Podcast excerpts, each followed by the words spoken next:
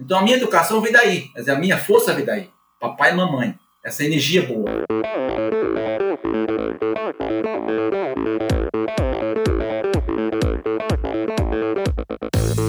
Olá pessoal, aqui é o Joaquim Cruz. Sou Jéssica Missali. Oi pessoal, aqui é o Luiz Lima. Eu sou a Carla de Pierro, psicóloga do esporte. Olá, aqui é Marcela Lima. Oi, aqui é o Rafa Velar. E, e esse, esse é o Endorfina Podcast. Podcast. Sou Michel Bogli e aqui no Endorfina Podcast você conhece as histórias e opiniões de triatletas, corredores, nadadores e ciclistas, profissionais e amadores. Descubra quem são e o que pensam os seres humanos que vivem o esporte e são movidos à endorfina.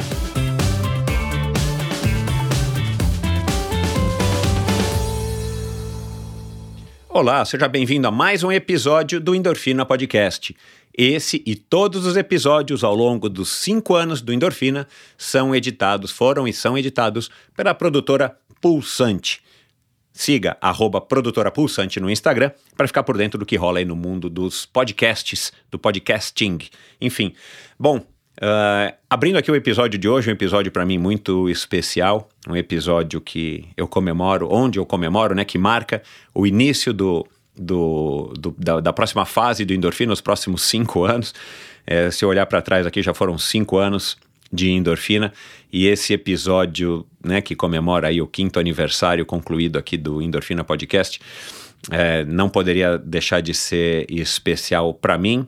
E não pela data, pela comemoração, né, pela, pela história aí que eu estou tentando construir aí com endorfina ao longo desses últimos 280 e poucos episódios, mas pelo convidado, um convidado que para mim significa muito, significou muito ter conseguido trazer o José João da Silva para o Endorfina e é um cara que tem uma parte importante na minha história, eu como um fã, como um aspirante a corredor na época, jogador de polo aquático e que adorava correr e que pude presenciar então a, a, vitória do José João da Silva, que me marcou muito, e eu falo um pouco, acho que disso aqui na nossa conversa, logo no começo, e e uma conversa que foi espetacular com, com ele, um cara super, super, super simpático, um cara super espontâneo. Desde a primeira vez que eu entrei em contato com ele, ele já logo disse que toparia, né? Tivemos aí problemas para é, conseguir uma data que fosse conveniente para nós dois. Mas, cara, foi uma conversa assim muito, muito legal. Um cara super bacana, um cara que tem uma história incrível, um coração gigantesco. E é um cara aí que, para quem é corredor ou para quem acompanhou, para quem corre a São Silvestre, é um cara que tem aí um lugar na história do, do atletismo brasileiro, especialmente pela São Silvestre, mas também por todos os outros feitos desse cara que hoje trabalha organizando eventos esportivos, que tem um filho, Gabriel. Aliás, Gabriel, muito obrigado. É, um abraço aí para você, obrigado aí por, por ter é, facilitado aí alguns aspectos da nossa conversa, da minha gravação com teu pai. Um cara que é, faz triatlon, triatlon amador, eu também não sabia disso, e, e é um cara aí bacana também que, que tem o pai que tem, né? E que agora está experimentando aí o triatlon amador. Enfim, nós falamos aqui sobre é, a, a origem dele, ele é um cara que veio do Nordeste, é, como é que ele conheceu o, a corrida, nós falamos do emprego dele, né, que foi através do, do, emprego dele que ele conheceu a corrida de São Silvestre e resolveu se tornar um corredor. A gente falou sobre a origem do apelido Arataca, a gente falou sobre é, o contato né, com, a, com a corrida lá no Clube Pinheiros, a hora que ele decidiu que seria um corredor e ele foi incentivado pelo patrão dele na época, a gente falou sobre o esporte e arte, a gente falou sobre simplicidade e vocês vão perceber que, que é um cara do bem, que é um cara feliz, um cara que vive realizado com o que conquistou, mas não pautado somente no passado, é um cara que está olhando para o presente, que está olhando para o futuro. Falamos até um pouquinho sobre uma eventual participação dele em algum triatlon, mais para o final, já que o Gabriel é um triatleta amador. Enfim, foi uma conversa sensacional, uma conversa fantástica. Tenho certeza de que é um episódio digno aí de celebrar o quinto aniversário do Endorfina Podcast, uma data bem marcante, bem simbólica aqui para mim e para quem acompanha, claro, você que está acompanhando o Endorfina, eu tenho muitos ouvintes que estão comigo aí desde o começo. E você que está chegando agora, graças ao episódio do, do José João, ou você que está chegando agora, chegou faz pouco tempo para ouvir, sei lá, Carol Barcelos, a Mica Piscin, que foi o episódio né, da semana anterior, uma convidada excepcional, uma excelente corredora de montanha e uma esquiadora, uma biatleta, uma, uma esquiadora de cross country que é o esqui de fundo, e ou você que chegou aqui por conta da Raquel Castanharo, a fisioterapeuta Sensação, ou você que chegou aqui por conta uh, do Glauco Rangel, sei lá. Pessoal, seja muito bem-vindo. Para mim é um prazer contar com a sua audiência. O Endorfina já tem cinco anos e ele só está aqui no ar, pulsando e, e, e, e, com sangue fervendo o esporte Endorfina, graças à sua audiência. Não se esqueça, é, o endorfinabr.com é o meu site. Já no episódio da semana passada eu disse que ele teria novidades e já está com as novidades no ar. Já estava na semana passada com as novidades no ar. Você basta acessá-lo para dar uma olhadinha. Visualmente ele é o mesmo. Você pode ouvir todos os episódios do Endorfina lá. Você ainda pode ter acesso às redes sociais dos convidados. Você vai ter acesso a links para alguns assuntos ou notícias interessantes ou vídeos que é, a gente por acaso tocou ao longo da mencionou ao longo da conversa então você pode acessar também se você quer se aprofundar um pouquinho mais no conhecimento ou nessa experiência de estar ouvindo o Endorfina. Então vai lá endorfinabr.com. Mas agora um novo produto, uma novidade aí para o quinto aniversário do Endorfina que é o Endorfina ao vivo. Você agora pode é, chamar o Endorfina, ter o Endorfina na sua empresa, na sua escola, no seu, no seu negócio, na sua loja, seja uma loja de bike, uma loja de corrida, ou na sua empresa, ou na sua escola. Você pode levar o Endorfina, eu e um convidado que você escolhe, a gente define aí qual é o melhor convidado para o perfil é, de público que você tem, para a mensagem que você quer passar, e eu vou é, junto com esse convidado para gravar um podcast ou para fazer uma palestra que depois pode se tornar um podcast para você divulgar também aí nos seus meios de comunicação para é, trazer também inspiração para trazer uma mensagem bacana motiva motivadora para sua equipe, para os seus alunos, como eu disse, ou para os seus clientes, fazer um evento na sua loja para os seus clientes em qualquer lugar aí do Brasil, basta entrar em contato é, comigo, entra lá no, no site do Endorfina, clica lá na, na, no menu ao vivo e aí você vai entender um pouquinho melhor e vai clicar lá para mandar um e-mail para mim, para a gente conversar e eu entro em contato com você para a gente definir é, os detalhes de quem que seria o convidado, né, de onde que a gente faria isso, quando, como e, claro, os valores. Então, é, essa é uma grande novidade de Endorfina, é um projeto que eu venho aí a, amadurecendo já faz alguns meses, graças ao Renato Hirsch, que por acaso é irmão do, do Ricardinho Hirsch, que já passou por aqui, que, que me deu essa sugestão e acabou sendo o grande motivador para estar tá tornando essa ideia uma realidade. Lá também você vai conhecer uma nova camiseta de corrida do Endorfina, a camiseta que eu chamei de Inspire, que é uma camiseta bem legal, azul marinho, tá lá no final do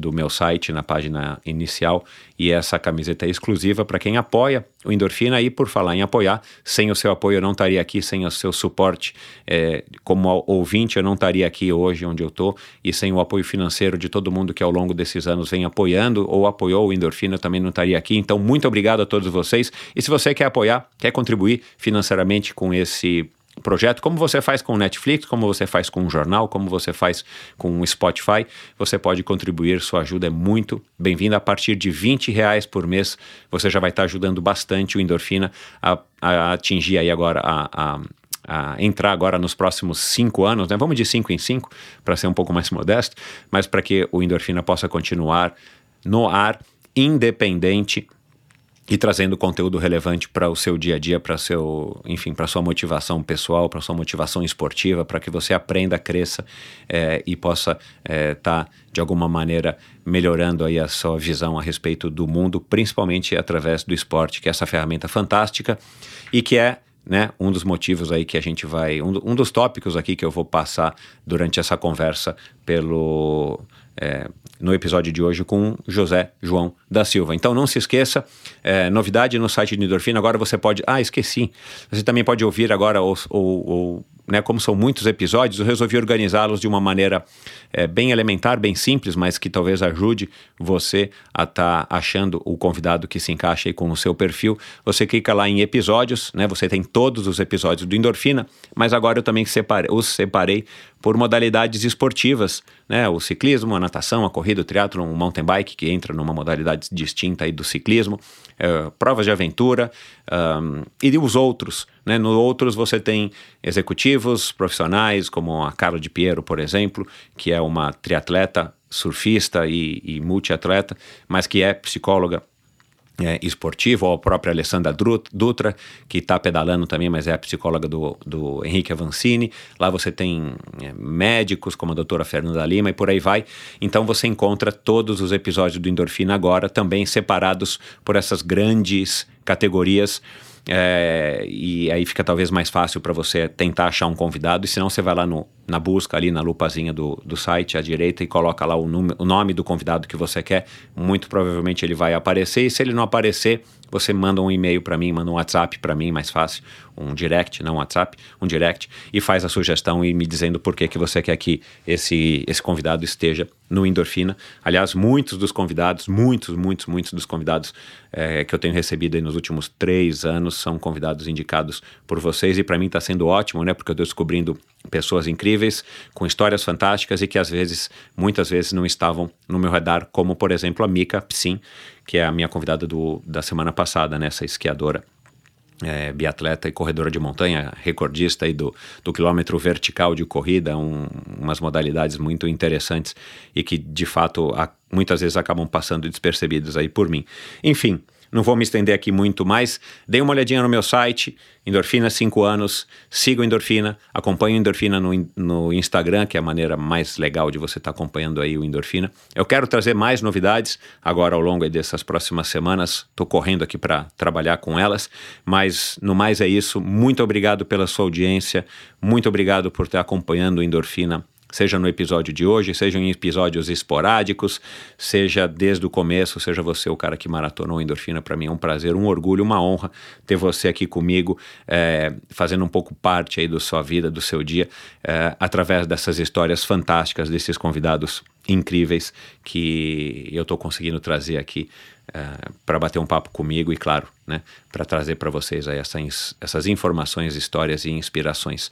Muito obrigado. Vamos lá agora para mais um episódio incrível e fantástico do José João da Silva, um cara que eu admiro muito e um cara que tem uma história, uma rica experiência. Afinal de contas, quem é que não gosta, não é? De uma boa história. Vamos lá. Meu convidado de hoje é filho de uma família de pequenos agricultores do interior do Pernambuco, na Pequena Bezerros, terra do Papangu, e dona do terceiro mais popular carnaval do estado, atrás somente de Recife e Olinda. Ele e seus 11 irmãos não tiveram uma infância de muitos privilégios. A opção mais óbvia era partir para a capital e, no caso dele, arriscar a sorte na cidade grande, a sedutora São Paulo e foi justamente num 31 de dezembro que o jovem entregador de pizzas ficou fascinado com a corrida mais famosa do Brasil, que anos mais tarde mudaria sua vida para sempre. Sem qualquer noção sobre a corrida, mas muita dedicação e vontade, ele começa a treinar no Esporte Clube Pinheiros e posteriormente representa o São Paulo Futebol Clube. Cinco anos depois, em 1980, ele quebraria um jejum de 34 anos ao vencer, nos últimos metros, a corrida de São Silvestre. Foi a vitória que catapultou sua carreira. Nos anos seguintes, ele conquista três segundos lugares, até que em 1985 ele volta a vencer a corrida mais famosa do Brasil. Por mais de uma década, ele viveu correndo o mundo em busca das provas mais prestigiadas da época. Em sua preparação, optava por cidades como Campos do Jordão, Boulder e St. Moritz. Era onde encontrava as condições necessárias para se manter na elite mundial dos corredores de rua entre o final dos anos 80 até os anos 90. Durante 16 anos, ele deteve os recordes brasileiros dos 5 e 10 mil metros. Foi também recordista da meia maratona e participou da Olimpíada de Los Angeles em 1984. Em 1997, ele se afasta das competições, mas não da corrida abre a JJS Eventos e passa a organizar corridas de rua, ao mesmo tempo em que é chamado para trabalhar como comentarista da corrida que vencera duas vezes. Conosco aqui hoje, o ex-corredor profissional, professor de educação física e organizador de eventos, o bezerrense mais famoso do mundo, José João da Silva, o Arataca. Seja muito bem-vindo, Zé. Obrigado, Michel. É, parabéns pelo trabalho com a endorfina é, falar de esportes amadores, esportes olímpicos.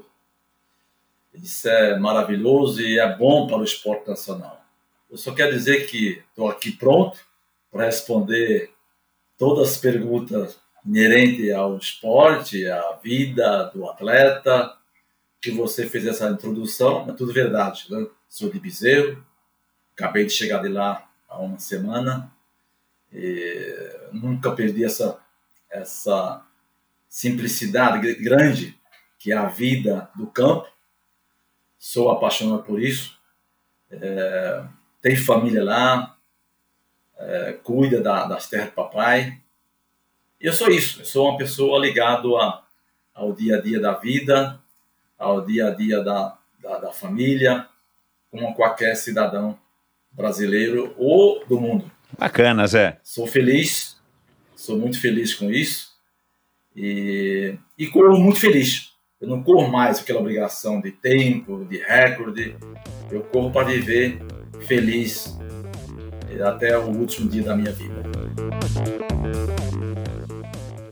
Esse episódio é um oferecimento do Carbap Gel. Quais são os seus sabores favoritos de gel?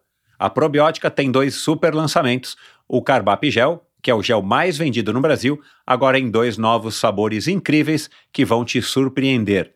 Na versão Super Fórmula, o sabor chocolate, e na versão Black, que possui taurina e cafeína, o sabor caramelo salgado. Esse é o meu preferido.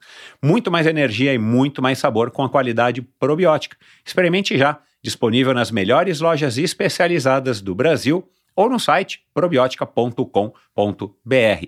E atenção a mensagem especial para você que é ouvinte e você que é apoiador do Endorfina.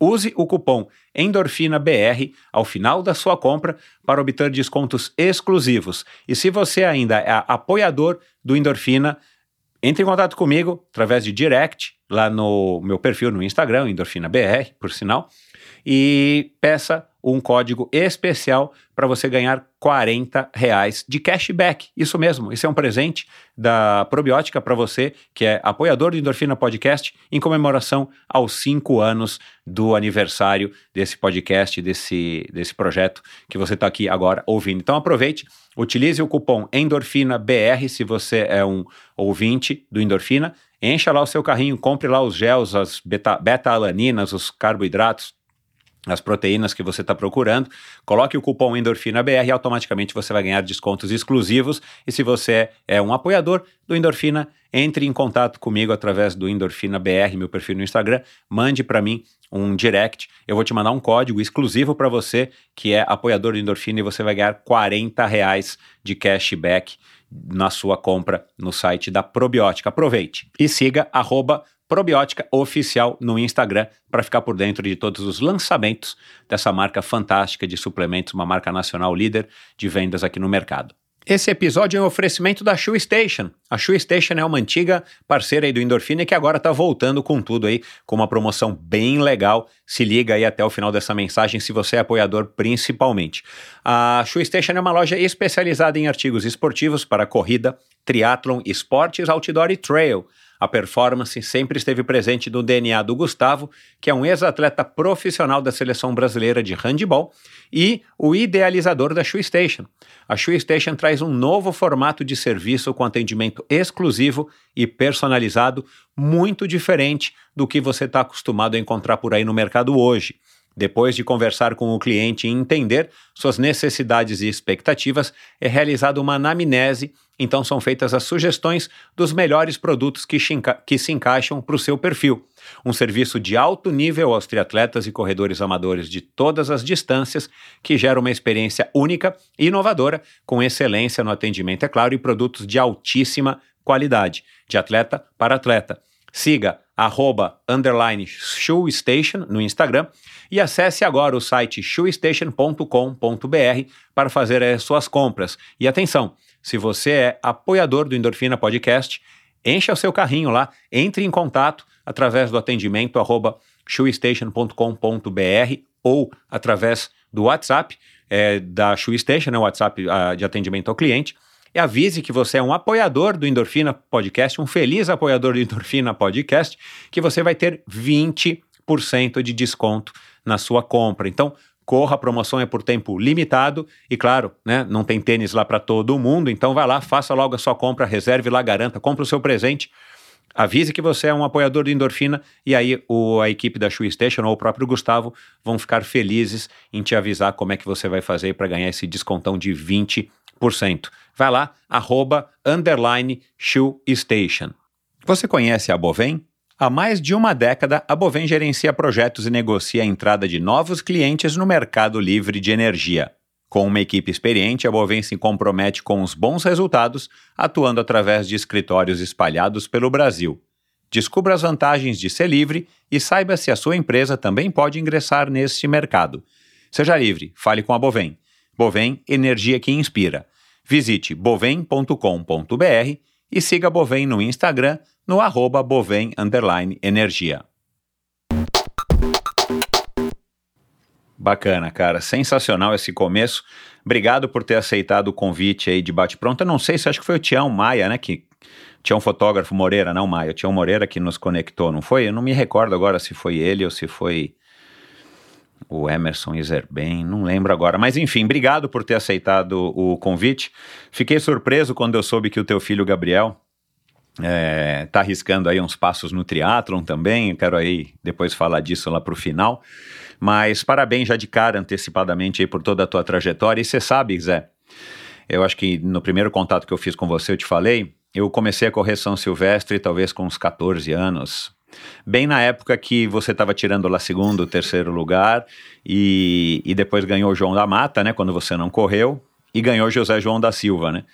E eu tenho hoje 52 anos, 52 anos, na época em 82, 83, 84, eu não peguei a tua primeira vitória. Peguei logo depois os, os teus é, vice-campeonatos e, e depois terceiros lugares e terceiro lugar e a é, e a sua vitória em 85. Mas eu chegava em casa, minha mãe não sabia nada, né, de, de, de esporte e tal, vim de uma família que não tinha cultura.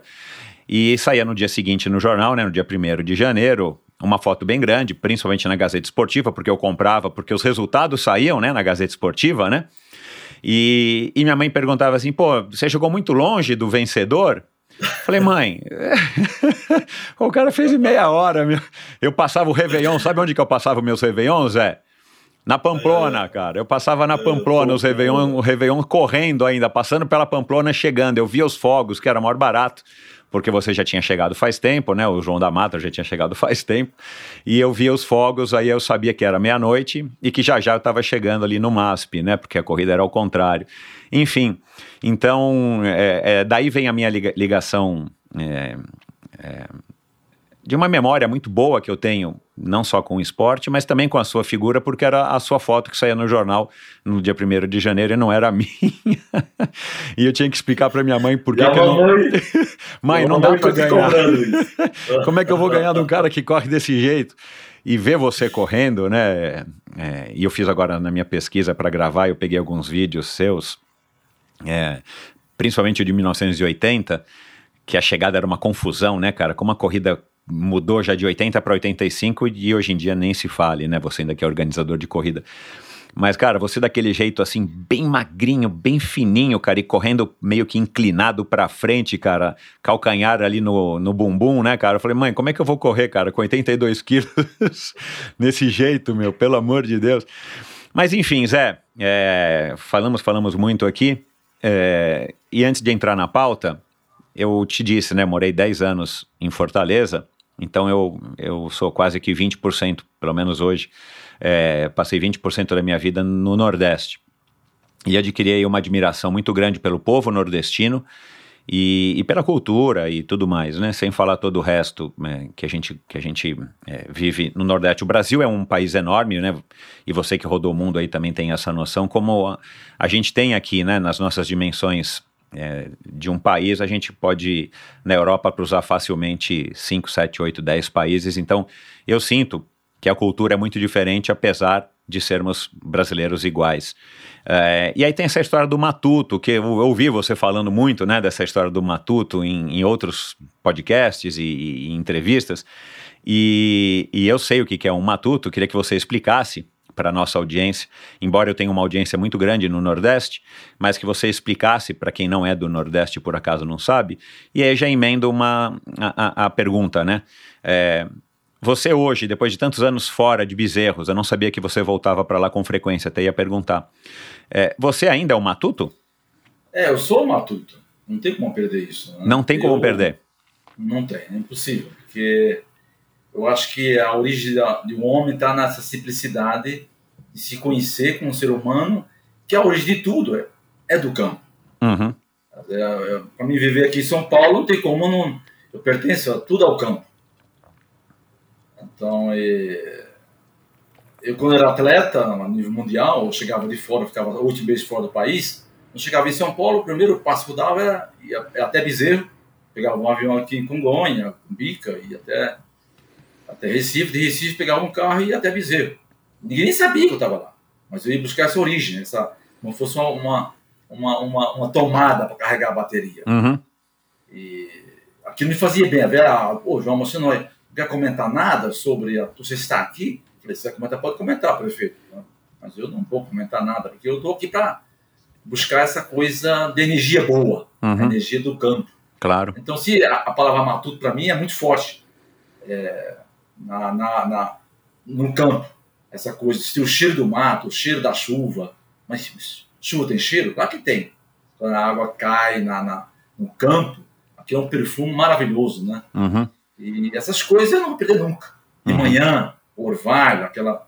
Então, o, o bom matuto é, é, ser, é ser humano muito mais. Né? É, não que eu quero ser mais do que os que moram na cidade, mas eu diria o conhecimento nosso da cidade vem do campo. Uhum. Então, não tem. e a, a gente percebe hoje, as, até as grandes empresas hoje, fugindo para o campo. Plantar, porque hoje o, o ouro, o diamante está nisso, né? A palavra hoje, commodities, tudo hoje é, é essa palavra feia, né? A turma não sabe nem pronunciar, né? Então, é. Mas é, é, é mais do que o ouro, mais do que o dinheiro. E papai eh, não comprava nada.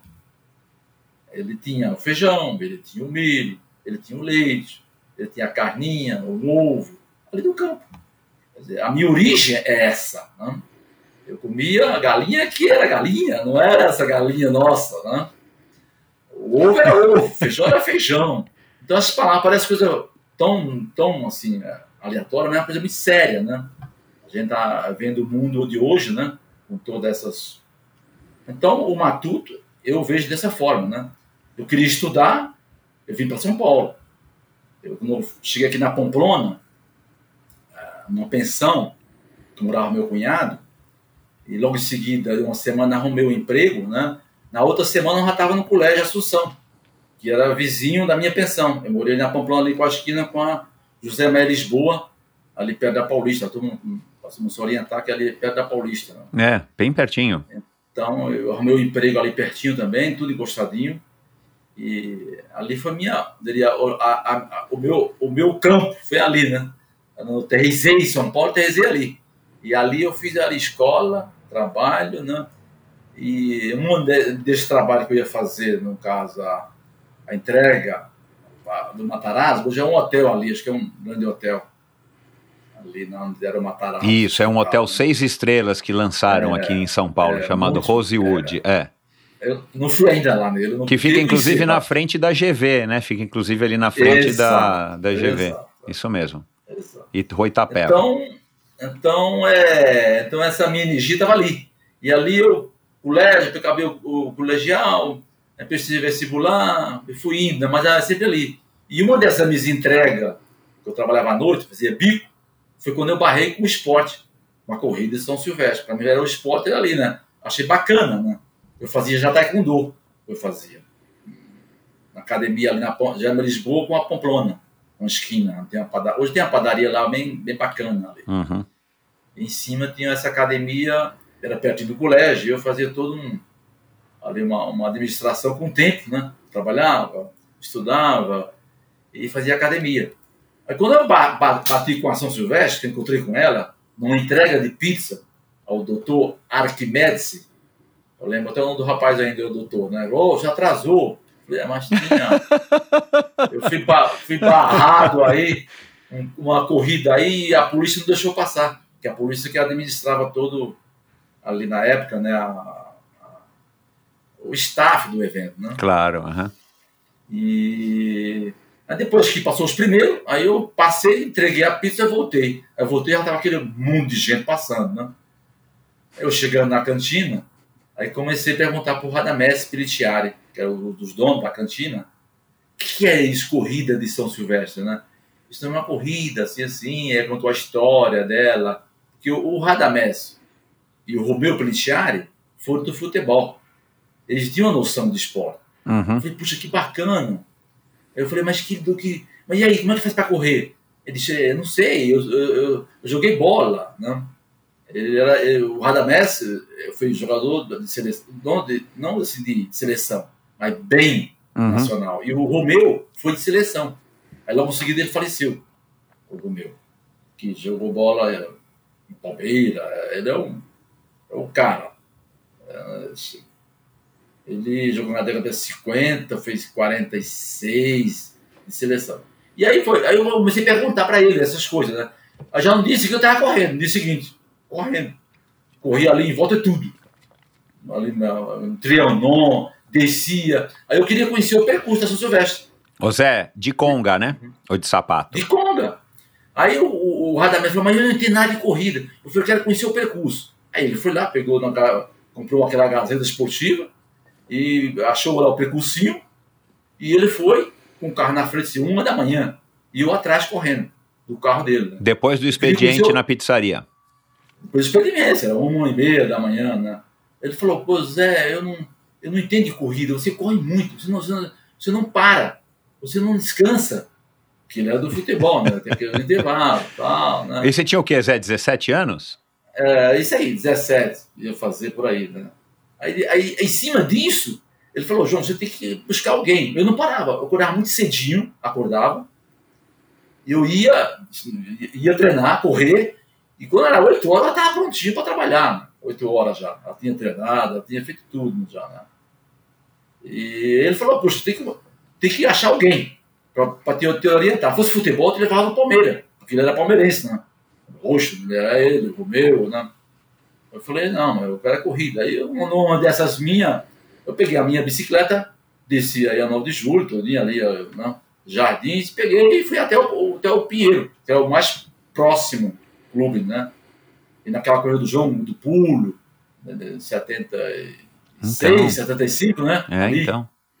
Aí eu fui lá no Pinheiro, porque o João do pulo tava no topo, né? Recordista mundial. Eu cheguei lá na rua Tucumã, marrei a minha bike lá e com a carteira de identidade, entreguei pro guardinha, queria fazer teste, teste no clube. Aí ele deixou entrar, marcou lá meu. E entrei sozinho. Se fosse hoje era impossível, né? Bem impossível, né? Impossível. Impossível. É, eu, essa história eu falei, sabe pra quem eu falei essa história? Essa historinha, eu falei pro Orlando Silva, quando era ministro de esporte. Eu fui até Brasília falar para ele essa historinha. Até a semana passada eu tive com ele e falei, e nós comentamos disso, né? Uh, o senhor Orlando Silva, né? Hoje é deputado federal, acho que é, né? Hoje é deputado. Acho que é. Né? É, eu não, pra falar a verdade, então, faz tempo então, eu cheguei lá, vi o teste, encontrei o Carlão. No, primeiro o Pedrão, que é o Pedro Henrique Cardoso, né? Que treinava o José João. de salto, né? E que te deu o apelido de Arataca. É, ele me apelidou Arataca, né? Aí volta a história do treino, né? Ele falou: ah, não, quem treina a corrida é o Carlão, Carlão. aquela tendinha lá, fala com ele, que é o, é o Carlos Gomes Ventura. Faleceu há, há dois anos atrás, Exato. um grande amigo meu, amigo, amigo e irmão. E aí fui lá, ele marcou o dia, eu voltei para fazer o teste. Aí volta a conga, né? Eu cheguei lá com a minha conguinha branca, né? Lá de conga, da alpargata, turma. Uma publicidade. Publicidade. Corre atrás dela, né? A alpargata é grande, né? É grande hoje no país. Né? Empresa bacana. É. E. E dali, é engraçado que eu, ela tinha aquela, aquela parte da frente dura, seca, né? Branca. Eu tirava aquilo com uma gilete, para não machucar a unha. Pra ficar só o tecido, né? Eu tirava aquilo com uma gilete bem tirava aquilo lá. Sei. Aí eu, o teste era 5 km, voltando para a pista, não era 5 km. Era no carvão, era um carvãozão, não tinha aquele elevado do pier, não tinha. Não, é, não tinha, é, a pista era no chão. Eu ainda peguei a pista aí no eu, chão. É, aí eu fui lá tal. Ele marcou o dia, eu fui lá. Aí você vai, você vai sair daqui e ficar na raia mais, essa mais próxima daqui, mais próximo, e correr o máximo que você puder. Quando chegar o tempo certo, não você parar. Mas você tem que correr o máximo que você pode. Eu fiquei lá, pô, eu falei, você dando volta? Ele disse, é, dando volta. Eu não sabia nem que era ficar ali na, na pista dando volta, né? Eu pensei que aquilo era, era correr em linha reta, né? Na rua. Aí então eu comecei a correr, mas depois falou, para, para, para. Eu parei, né? Aí ele disse, puxa vida, você treina com quem? O Carlão falando pra mim, né? Eu falei, não treino com ninguém, eu, eu gosto de correr. Mas não tem treinador, não. Ele sabe o que você fez? Eu falei, não sei, eu corri. Ele disse, você fez um bom tempo. Aí depois eu fiquei sabendo que eu, fiz um tempo bom, né? Da época, né? Eu tinha feito 16, são 5 quilômetros, né? São 12 voltas e meia, é, com a conguinha branca. E pena que eu tenha guardado essa conga, eu não guardei. Eu ah, que um pena, trabalho, cara, é, pois é. é. Me cobraram tanto, me cobraram, né? E, bom, uma outra história. E ele falou: você fez 16 e 32, isso é muito bom, não é? Você corre tudo errado. Hum. Ele corria, eu corria meio, ele fala ali cócara, né? Aí eu dei o apelido de Arataca por isso. Eu corria meio sentado. É um passo. É, é um passo, é um, é um passo. Não sei o nome dele, me escrevi o nome do cabo. É um, não é cor do Nil, não. É um. É diferente. Uhum. Ele corre na, é, da, da Caatinga, ele é. Aí o, o Pedrão me apelidou Arataca, porque eu corria meio sentado. Né? sentado. Né? Então ele me deu o apelido de Arataca. É um passo que, nordestino eles correm nas cratingas lá. Né? Então é isso, né? Então, então eu comecei já assim, já comecei. E, e, demorou, porque eu corria muito errado, eu corria muito sentado, né? Corria. Não tinha uma, uma, uma, uma postura correta. Demorei acho que uns dois anos para acertar a mecânica de corrida né, certa, né? E foi isso. E foi isso, ali meu começo, né? Aí dali foi uma história bonita, o Pinheiro, né? Fiquei ali até chegar né, entre os melhores do Brasil. Isso, na década de 80, foi quando o Pinheiro começou aquelas baixas, né? É, diminuir a equipe e a parte de fundo foi embora todo para Eletropaulo. Eletropaulo era uma equipe grande que tinha uhum. é, de fundo. E eu, e eu falei, puxa vida, eu falei, o Carlão, mas Eletropaulo é longe, é no outro lado da cidade, né? É, ele falou, não, mas aí, aí tinha um diretor no, no, do São Paulo, que era Cláudio Santos, já foi embora também. É, já estava sondando a minha ida para o São Paulo, mas nunca liguei. Nessa, nessa, nessa, nesse momento eu, eu foquei a, a ficar no São Paulo. Por quê? Eu gostava de São Paulo. Eu sou tricolor do Nordeste, né? Sou tricolor, sou Santinha. E, e aqui eu já tinha uma, uma, uma, queda pelo São Paulo, porque é a escola do Santa, né? Eu falei, puxa, Carlão, eu vou para o São Paulo. Depois, com o tempo, quem sabe você sai do São fica mais é, eu não mudo nada. Eu vou treinar no Birapuera, eu vou treinar no Bosque do Murubi, é, que é aquele bosquinho que a, a turma fala Alfredo Volpe, né? E exatamente, Alfredo Volpe. Eu não mudo nada, eu mudo só a camisa. A camisa é Pinheiro, vou treinar do São Paulo. Não mudo nada, né? Aí ele falou, ótimo. Aí eu mudei para São Paulo. Aí foi quando eu conheci o clube. Aí o diretor é, veio falar comigo, falou que ia, ir para São Paulo. Eu falei, mas para São Paulo? Mas, não, não, eu quero te levar no São Paulo como presidente. Que eu já falei muito de você. Eu, de mim? Eu, puxa vida. Não, eu já era um dos melhores do Brasil, né? Já era, andava na seletiva da São Silvestre entre os melhores, já estava ali, né? Uhum. Tinha ganhado uma seletiva em 80 já tinha sido 15 na São Silvestre. 79. É, andei na frente quando ela chegou lá no Pacaembu. Ganhou, é, ganhou Albert Lindsay, um americano.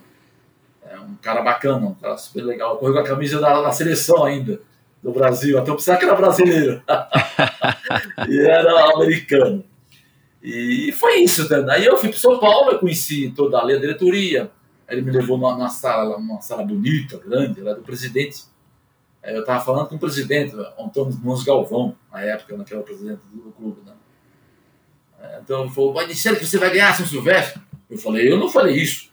Eu falando com o presidente do, do, do, do São Paulo. Eu falei, eu não falei. É, aí ele falou, não, mas o, o Claudio falou que você vai ganhar. Eu falei, mas eu não falei isso. Eu, vou, falei que eu vou disputar ela sempre. Um dia, quem sabe, né? posso até ganhar ou chegar dos melhores do, do, do mundo, mas eh, é uma pauta que eu não, nunca vou falar que eu vou ganhar, eu vou disputar sempre. Já andei na frente, a primeira vez andei na frente, eu tinha andado naquele ano anterior, andado um tempão na frente. Andei uns, uns 3, 4 quilômetros na frente, que a prova era 9 quilômetros, era muito rápido. Né? Isso, né? é. Era uma, judiação. Se andava no vermelho 24 horas.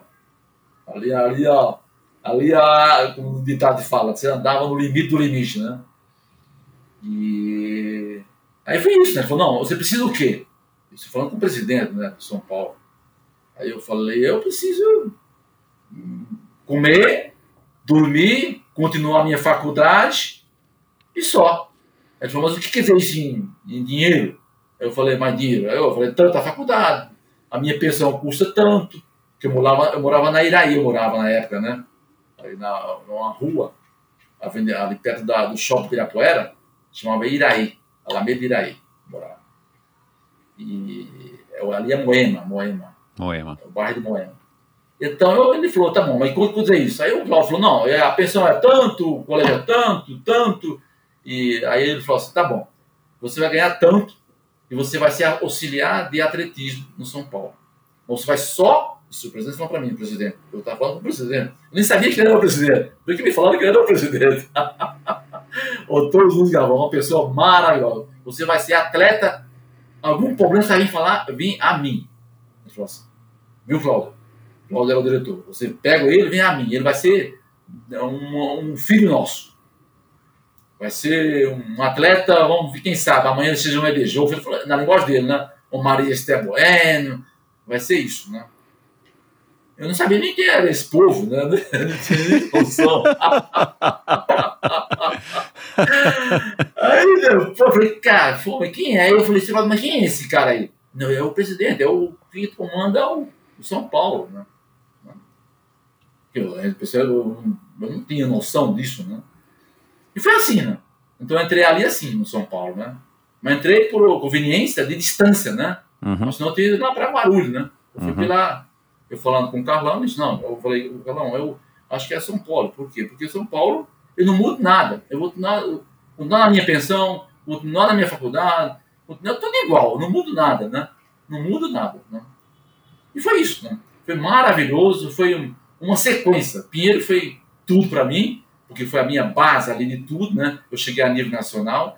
E o São Paulo desse essa essa eu tinha essa liberdade. Eu almoçava com o jogador, nem sabia quem era jogador.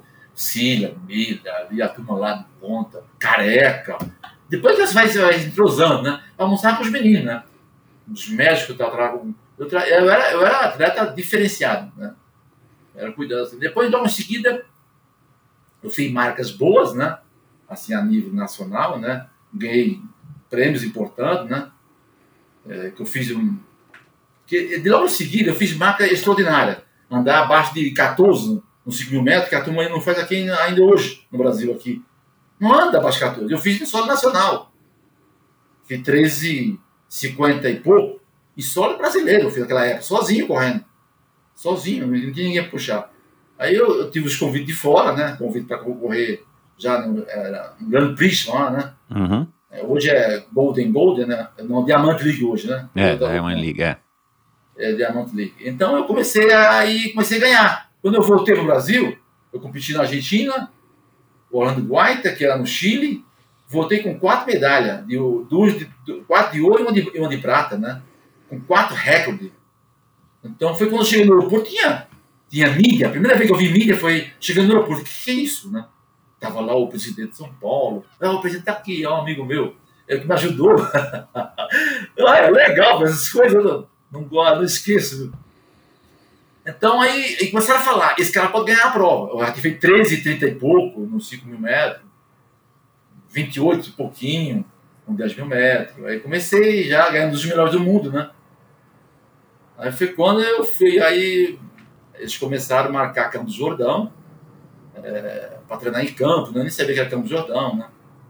E aí o São Paulo fez uma parceria lá com a Sabesp, e eu, e eu fui para a colônia de feira da Sabesp, que era do, do DAI, que é chamado DAI, que é o saneamento de águas de esgoto do Estado, né? E eu fiquei lá um bom tempo lá nessa, nessa, na Sabesp, né? Que nem era a Sabesp, era o DAI, a associação, né? Uhum. né? Associação de Água e Esgoto do Estado de São Paulo. Fiquei um tempão Aí eu fiz esse estágio lá, no Campo Jordão, fui para lá em novembro, né? Já em seguida, eu cheguei no Chile, né? Fui para lá e fiquei lá já treinando, pra, pensando em São Silvestre. Aquela sequência que eu vinha, né? E não deu outra, né? Não deu outra. Aí no fim do ano, estava ali pronto, fomos para a seletiva, né? Que a seletiva era feita nacionalmente no mesmo percurso, que era 9 quilômetros, né? Você saía de frente da casa esportiva, largava ali na altura do 900 que está a Vida Paulista do 900. Ali é, é, o grupo da Fundação Casper Livre, né? Saía dali sentido a Brigadeiro, descia a Brigadeiro todinha, ia até o Lago São Francisco, ali em Badaró, a São João, Ipiranga, aí chegava ali, num, ali na, na, na, igreja, aí a Consolação todinha, depois a Paulista de novo chegava em frente, dava 9 quilômetros aquilo lá. E eu comecei a andar muito ali. Eu fiz ali, na, olhava na seletiva, sozinho correndo, porque tinha Romão, tinha Luiz, eles atletas nossos de ponta, né? Eloy Schroeder, né? Andava muito, né? Bergara, Aloysio, atletas de ponta né, do, do, país. E eu comecei a abrir já quarteirões, né? Eu fiz 43, não, perdão, perdão 20, 24, 04, eu fiz na seletiva. Me dava direito, no ano anterior, já ser vice. Vice no, no, na minha distância. Que legal. É. Então aí começou a, a, a, a imprensa jogar. Esse cara vai disputar para valer e, a prova, né? E eu fui para campo de novo, voltei para campo. Acabou, acabou a seletiva para campo. Eu, eu, com esse tempo me dá, me dá muita credibilidade, né? Aí Carlão, que era meu técnico, Carlos Gomes Ventura, falou: você vai treinar assim, assim, assim, assim, assim. E você tá certo, nós, nós estamos certinho. É o São Paulo, a mídia, ficou, ficou impossível a mídia, né? Porque a mídia é isso, né? Você, a mídia, é, você é o popstar, você vai ser falado, não tem como, né?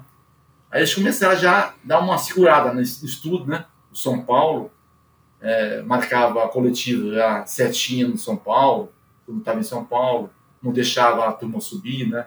Para não atrapalhar a minha cabeça, né? E, e foi isso.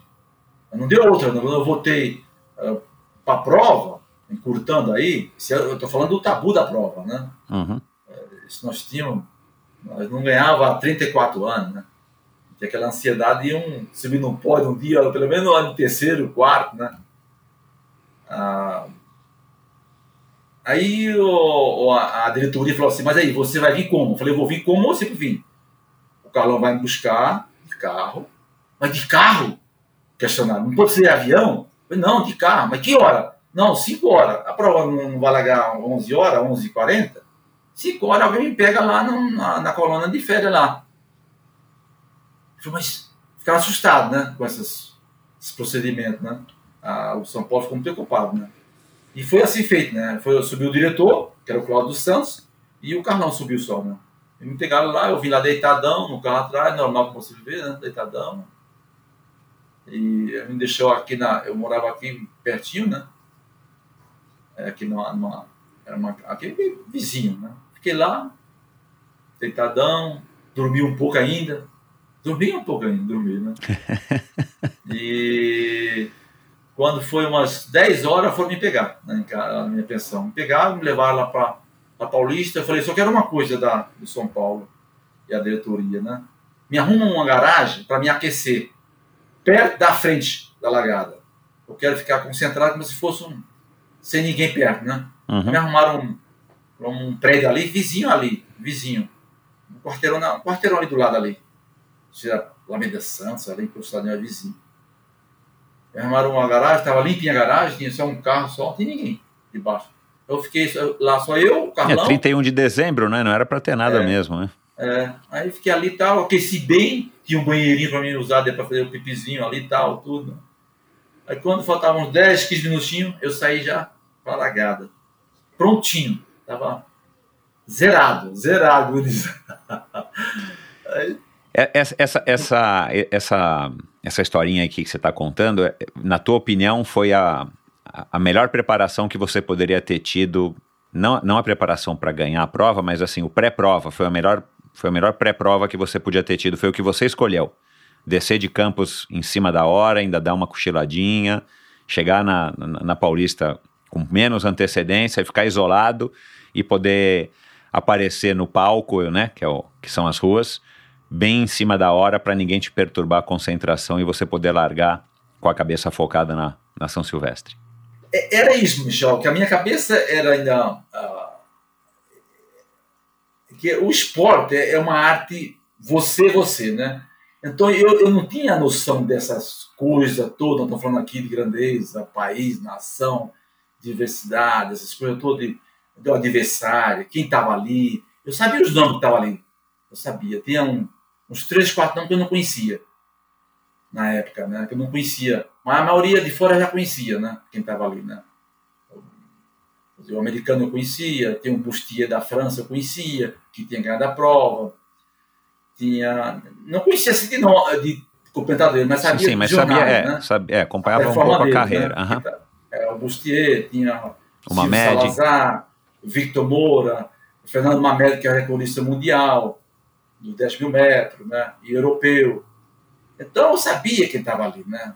Para correu também um africano chamado Zacaria Barrier, também é muito forte.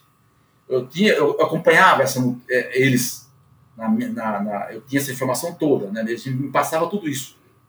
Eu tinha como chegar, né? Via a Casper Libro, o Júlio Deodoro, que era o jornalista, é, me passava muita coisa importante e o Carlão ia atrás buscar essas informações para nós ter, ter, essa noção de tempo. Uhum. Então, qual era, qual era a, minha, a minha metodologia naquele momento? É, eu tinha isso. Então, eu, é, eu ia buscar exatamente isso, a minha origem, né? Essa força de dentro, essa, essa grandeza, né? Eu concentrar o máximo que eu pudesse. Quando eu fosse para Paulista, eu sabia que tinha aquele monte ali querendo saber alguma palavra minha. A, a imprensa estava lá, a imprensa estava lá me esperando. Quando eu aparecer ali daqui a 10 minutinhos, eu ia ficar meio. Como eu já estava já aquecido, eu, eu pensando naquela época, né? Não com a cabeça de hoje. Eu já estava aquecido, então eu já estava concentrado dentro do meu mundinho, então eu ia, falar máximo assim: obrigado, ok, estou bem. Eu, não, eu ia fugir disso. Claro. Eu ia fugir disso. Eu estava já no meu, meu mundo já, né? Então eu ia, eu ia falar só coisa bacana. Porque eu já estava no mundo da, da competição. Já, já tinha entrado lá, né? Claro, é. é. Nem daria tempo de você ficar lá dava, né, dando uma então, entrevista. Eu, o, o Carlão me levou lá. Chegou lá, que a polícia viu que que abriu. Né, eu entrei lá na, na, na pela alagada, era todo mundo junto. Não é como hoje. Foi depois que fizeram uma, uma elite. Exato. Você ficar prostado na frente, ali na, bem na frente da largada, mas colado o pelotão, o pelotão total, perdão, eu bati com a mão aqui, colado, né? é. Colado. Então, então eu fiquei ali colado, mas aí eu falei, Carlão, me leva para o lado mais externo, não o lado interno, porque o interno, logo a 200 metros virava, né? Uhum. A, a, a, esquerda, eu, mas você vai ficar, eu falei, não, porque eu sou, eu sou lento para largar, e eu largando por fora, eu vou ter o controle, não a muvuca, Exato. eu vou ficar mais aberto, né? Para não tocar em ninguém, ninguém me tocar. Uhum. E assim foi feito, né? Eu fiquei na ponta de, de fora. Ô Zé, a correnteza é. é mais forte onde o rio faz a curva, né? Na parte de dentro, né? Ali é perigoso, né? Perigoso de engolir. E eu fiquei assim, eu larguei até bem uns, uns 30 metros ali quando virou, eu estava uns 30 metros pelo na frente, né? Mas eu estava chegando que eu estava bem sozinho, sozinho. É tudo que eu queria, né? Aí eu dei uma apertadinha na descida, mas estava muito forte. Estava andando a, a 2,30 e pouco, que a descida, né? Muito forte. Eu fiquei na minha, né? Não forcei mais, né? Sabia que estava forte. E, e, e vendo que estava ali. Aí estava lá o Barrier, o africano, estava o, o, francês, o Bustier, tinha ganhado em, 80, em 78, 79. Não, 79 ganhou o americano. Eu fiquei na minha. Uhum. Tá forte o ritmo. Andando abaixo de, de 2,40, tá demais, é de quebrar, né? Tá louco. Eu sei que quando chegou no 3 km ali, lá do colégio, ali, para pegar ali em Badaró, puxa vida, eu tava já encostado.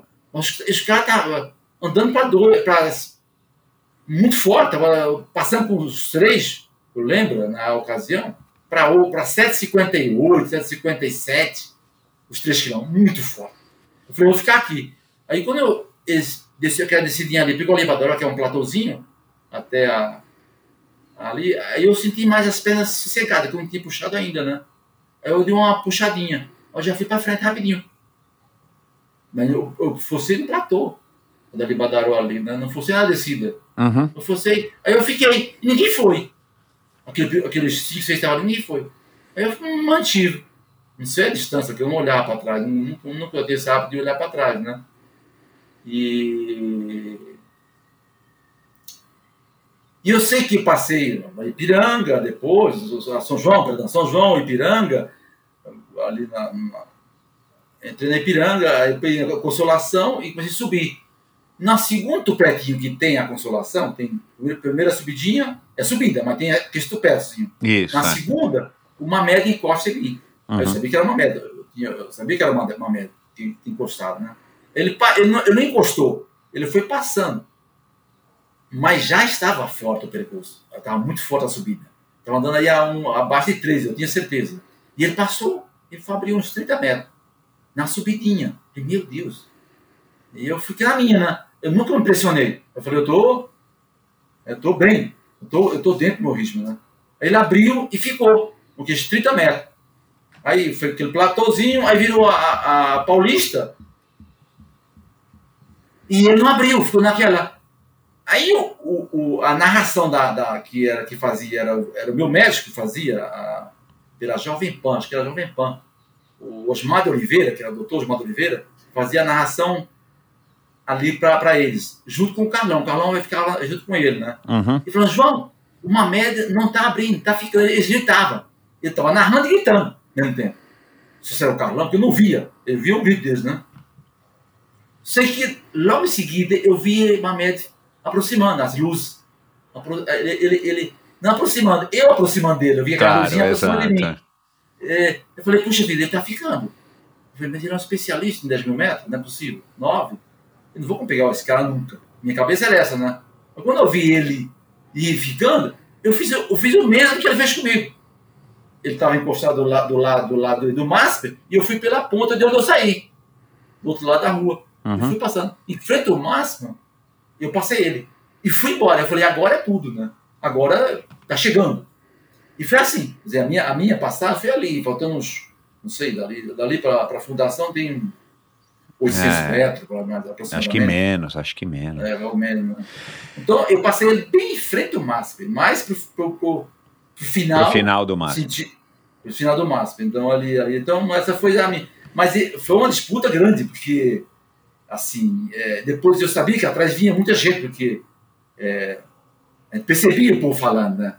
Vai, vai, eu, eu. Porque atrás vinha uma briga de uns 3 a 4. Aham. Em 5 segundos chegou ao pódio.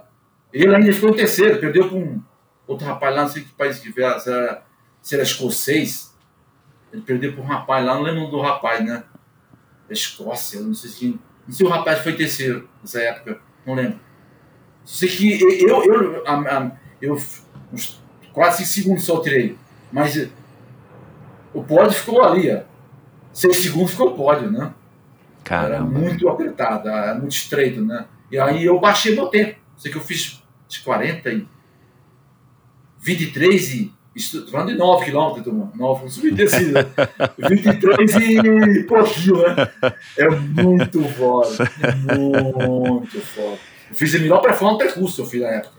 Fiz É. 23 e 30 e, e pouquinho eu fiz. É uma performance maravilhosa para esse peso. Se fazer hoje, ninguém bate isso, não. Ainda é hoje? Ainda é hoje. Então, ô Zé, é, bom, você falou aí, contou toda já o, o- o resumo e, e foi além é, dessa tua, desse teu início como um atleta profissional e, e dessa conquista que foi a conquista, como eu disse aqui na abertura, que te jogou aí, o, que te tornou um atleta mundialmente famoso. Agora, algumas coisas me chamaram a atenção aqui que eu gostaria de explorar com você.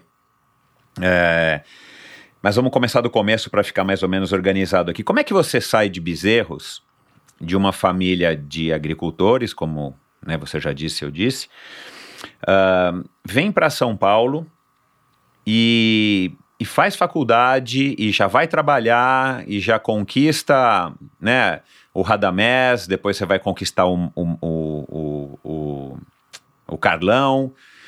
É, Assim, o que, o, o que que te, é, que base, que tipo de educação que você deu, porque foge um pouco do padrão, né? Foge um pouco, sei lá, da história do próprio é, Vanderlei, que era, é, enfim, também filho de agricultores, mas era uma infância muito humilde, é, ou do Ronaldinho, que já passou por aqui, o Ronaldinho da Costa, é, ou sei lá, da, da Adriana Nascimento, que já passou por aqui, da, da Carroça Hessel, é, é, eram histórias é, de infâncias talvez um pouco mais, menos privilegiadas do ponto de vista financeiro e de oportunidades.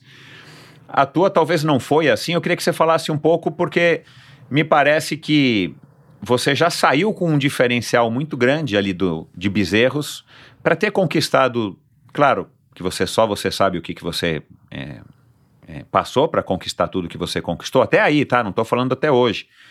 Mas assim, queria que você falasse um pouco disso, assim, que tipo de educação que você teve dos teus pais para ter tido esse esse expediente de logo sair cedo da, da né, jovem, ainda adolescente, do Nordeste, vir para São Paulo, não ficar só em Recife, por exemplo, ou sei lá, no máximo ir para Salvador, ou mesmo para Fortaleza, e de repente chega em São Paulo, já tem uma pensãozinha, já está fazendo uma assunção que, né, eu imagino que, que, que, custava, não sei se era uma escola pública na época, né, mas é uma escola conhecida aqui em São Paulo, que fica na, na 9 de julho de esquina com a Lorena. E de repente, cara, você já trabalha aí de, de entregador lá na pizzaria, que eu entendi também que não era entregador, né? Você fazia um pouco de tudo, né, Zé? Não era só. Você entregava também, né? Pizza. Uh, enfim, que, que, que, que, tipo de educação que você teve e o que, que te fez, cara, ter essa, essa iniciativa é, e, e ter conquistado pequenas coisas, mas que são importantes, que te deram a base para você se tornar o atleta que você se tornou e o homem e o pai que você se tornou? É, Michel, obrigado pela pergunta, mas é, acho que todos que você citou aí teve a mesma origem, né? Acho que o, o esporte, é, eu vou falar quase em todos, né? A maioria, 99%, vinha de famílias simples, né? Uhum. A maioria, simples. Família de agricultor, trabalhou na roça, ele fez é, um pouco de, de tudo na, na roça. Na, na, roça é diferente, né? Uhum. Bem diferente da, da, da vida aqui, né? Cuida de animal, você vai para vai capinar, você vai ter que tomar conta ou dos cabritos também, tem a parte né, tomar conta da, da não, é, é só a vaca e o boi tirar leite, né, tem outras coisas, né? Então papai não é de família rica nem abastada, né? Família simples também, sim. Mas tinha sempre, eu falei até no começo, né? Sempre nós, tudo que nós produzimos e vendíamos também um pouquinho, né? É, mas era produzido ali, ali na, na, na nossa. Nós não comprava feijão, milho, e por ser uma família grande, mais ainda. Você comprar. Ter uma mesa farta para 13 pessoas, 14 pessoas não é fácil, né? Pois é. E, é, então, papai tinha tudo isso, né? Pena que está acabando, né? Na, na, na nossa, na nossa tradição das pequenas agriculturas, né? No nosso país, né? Lá mesmo está acabando. Então, a minha educação veio daí. Quer dizer, a minha força veio daí. Papai e mamãe. Essa energia boa. E eu e, e, e, papai tem uma coisa que ele me deu uma força que ele, ele, foi embora, acho que eu não falei isso para ele. Porque ele foi embora eu estava aqui já. E eu acabei indo para lá e não vendo ele, ele faleceu antes. Estava doente, eu fui e ele faleceu logo em seguida. É, ele sabia ler, ele ia para a missa, né? Ele, ele, ele, no catecismo, né? Ele, ele, ele, ele, ele rezava ali com o padre. E aquilo me impressionava. Eu era pequeno, um bebê lá de 10 anos. Mas papai sabe ler. Ele nunca foi numa escola. E aquilo me fez eu ir para a escola do Mobral. Aquilo fez eu ficar no pé dele. Pai, mas eu vou estudar onde? Eu parou o Mobral. E agora? O que eu vou fazer, papai? O que eu vou fazer? Eu fiquei no pé dele, mamãe. Eu quero ir embora. Eu quero estudar. Mas eu não sabia que eu, eu, eu ficava encantado, porque ele sabia ler. Ele, ele, ele ficava na frente daquele mundo de gente. Para mim era um mundão de gente, né? Falando com o padre, com o padre. Aquilo me impressionava. E se eu vi, falei, eu vou para essa para estudar. E ele ensinava a fazer conta, eu aprendia, na, na, nos alpêndices lá na, na, calçada, com aqueles, com pedrinha, né? Fazer conta, um mais um é dois, ele fazia. E ele sabia, ele me ensinava a fazer isso. Eu aprendi a fazer o, o beabá da, da, do número ali, o papai. E essa, essa coisa aí, é, eu não tinha, eu não tinha noção de estudo. Mas eu fiquei em cima, eu quero estudar. Eu quero estudar. Quando eu cheguei aqui, coisa que eu fiz foi arrumar um emprego e arrumar a escola. A, a Assunção. A Assunção tinha uma parte que era particular, que ainda é hoje, e tinha uma parte que era, de, de, de era público, que as freiras tomavam conta. As, as freiras eram muito bravas. Era, era pancada, o horário dela era punk. Era como lá no Nordeste, era 7 é 7, 8 é 8, não tinha um minuto. É como o esporte, né? um minuto é a eternidade, né? e eu lembro que eu cheguei atrasado e ela deixou fora. Eu não entrei na sala. Eu falei, puxa, aqui é sério. É como lá no Nordeste. É, aqui é coisa séria. Ô Zé, mas quem que te, Então, é- mas quem que te ajudou a hora que você chegou aqui? Foi esse cunhado seu que É. você falou, que já É, tinha um cunhado? cunhado, é, ele, morou, ele vinha trabalhar aqui, era casado com minha irmã. E da, da, da, da primeira família, papai, papai tem duas famílias, né? Casou Aham. duas vezes. E a minha família mesmo, é cunhada, pai e mãe. Então ele, ele, ele morava na Pamplona, eu fiquei lá uns sete dias com ele, com ele mais ou menos lá num, num quarto, e depois já arrumei a pensão e depois fiquei por lá. Na- na- Então na- ele, ele te ajudou, ele já era um adulto e te ajudou, porque você era adolescente. Como é que eu vim pra cá? Eu vim com alguém- porque da família, né? Aham. Então foi empurrão um. Então eu acho que E você falou, muito. você falou, pediu a bênção pro teu pai e pra tua mãe e saiu de lá É. numa boa, assim, ou eles não Numa contestaram? É, não, não, não é boa. Eu, eu, eu fiquei no pé, falei, eu preciso, de- eu preciso sair porque eu preciso de continuar a minha, né? Você entrou no. Mobral com o quê? 10, 11 anos? Você não estudava até então, Ah, Zé? Por aí. Um pouquinho menos, um pouquinho menos, acho que uns nove anos. Até então você nunca tinha estudado. Não, não. Lá, lá é normal, lá, lá. Hoje não mudou. Mas a criança ia para a escola quando ela tinha essa liberdade de ir e vir com os mais velhos, né? Aham. Porque, não tinha de, de 5 anos, 6 anos na escola, isso não existia, né? Quando ele sabia caminhar, que a- pra ir até a escola é longe, né? Pelo menos na minha, eu andava uns, uns 2 quilômetros, eu acho, aproximadamente um quilômetro e meio, 2 quilômetros, para ir e para voltar. Só tinha que ir brincando, né? E era a primeira, era a primeira corrida que eu fazia, né? Não sabia. E isso, isso Não. se repetiu com os teus irmãos? Quer dizer, seus irmãos também mais velhos não estudavam e começaram mais tarde a estudar eventualmente, e os mais novos também não. todos tinham essa, essa, essa, essa liberdade de começar a estudar. Eu não, não queria ir, queria trabalhar. Papai não dava moleza, não. Ia para ia capinar. Isso, é, é. Não era pra ficar jogando bolinha Mas- de gude o dia inteiro. Não, não ia, não. Lá não tinha essa, não. Só o fim de semana, os, os domingos, sábado. Mas a semana trabalhava, tinha que fazer Aham. uma função. Tinha função Aham. para todo mundo. Aham. Todos trabalhavam. Então, eu diria, é, é, é a- ali que é, veio a minha essa energia boa. Eu não perdi isso, né? Que eu, eu vou lá. Eu, eu, eu cheguei uma semana, já quero voltar de novo, né? É punk, né? Pare- Parece que eu sou, eu tô dividido, né? Mas eu não tenho como separar isso, né? E, e essa, e, essa, e, essa- e- e o, que que, o que que te trouxe também esse carisma de você chegar e conquistar um Radamés, você conquistar aí, o, de novo, como eu falei, o Carlão e depois o presidente do clube? Porque você é um cara simpático, dá pra perceber. Você é um cara numa boa, né? É um belo de um campeão, um, enfim, uma sumidade na corrida, um- foi um super atleta. Mas você é um cara que parece que, né, de novo, aí volta essas origens do nordestino que eu admiro bastante, né? Pessoas que normalmente são mais simples, né? Não, não, é, não é a regra, mas é, para todo mundo, mas assim, a grande maioria são pessoas simples, de origem simples. É, o que que, o que que, da onde que você herdou isso? Todos os teus irmãos são assim, gente boa, teu pai tua mãe, que você conquistava as pessoas como você conquista até hoje. Olha, é, com relação à, à cantina, né, a Nova Romeu, é, do, do, dos sócios Radamés e Romeu, Romeu Pelitiário, eu diria que eu fazia tudo. Eu fazia da cozinha, o bar, a limpeza, eu não tinha. Eu, eu queria trabalhar. Você não que eu- reclamava. Eu, eu não reclamava. Eu conquistei. Onde tava ali, eu tava limpando, aí ele falou, não, vai na cozinha, dá uma força lá pros meninos lá, lavar prato, ou, ou la- lavar alface, ou tomate. Eu ia lá e fazia. Né? Então eu acho que é, essa minha facilidade minha de fazer um pouco de tudo, acho que conquistei eles. Né? Até um tempo de eu sair da, da pensão e vir morar na- com- lá na própria cantina, ele me arrumou um quartinho lá, foi por isso. Porque eu era como se fosse um zelador. Eu, eu fazia tudo. Tava trocando a, a lâmpada, outra hora eu ia no banco fazer o depósito, outra hora eu tava na cozinha, tava no balcão, outra hora eu tava. No balcão, quer dizer, como um barman, né? Servindo os garçons, né? Outra hora eu tava na, na, na- limpando a mesa, não era garçom, mas eu limpava a mesa, lá, ajudar os garçons. Então ele falou, puxa, esse, menino é, é fora de série, né? Então vamos, vamos pegar o menino. Aí eu, João, você mora onde? Eu falei, eu moro aqui embaixo com o meu, meu cunhado. Vem pra cá, já em seguida. Eu te arrumo um quartinho ali embaixo, no, onde tem o, o, o, o vestiário dos garçons. Foi ótimo, maravilha. Não precisava gastar? Aí eu não pagava nada. Eu não pagava minha pensão. Eu fiquei ali. Eu era da casa.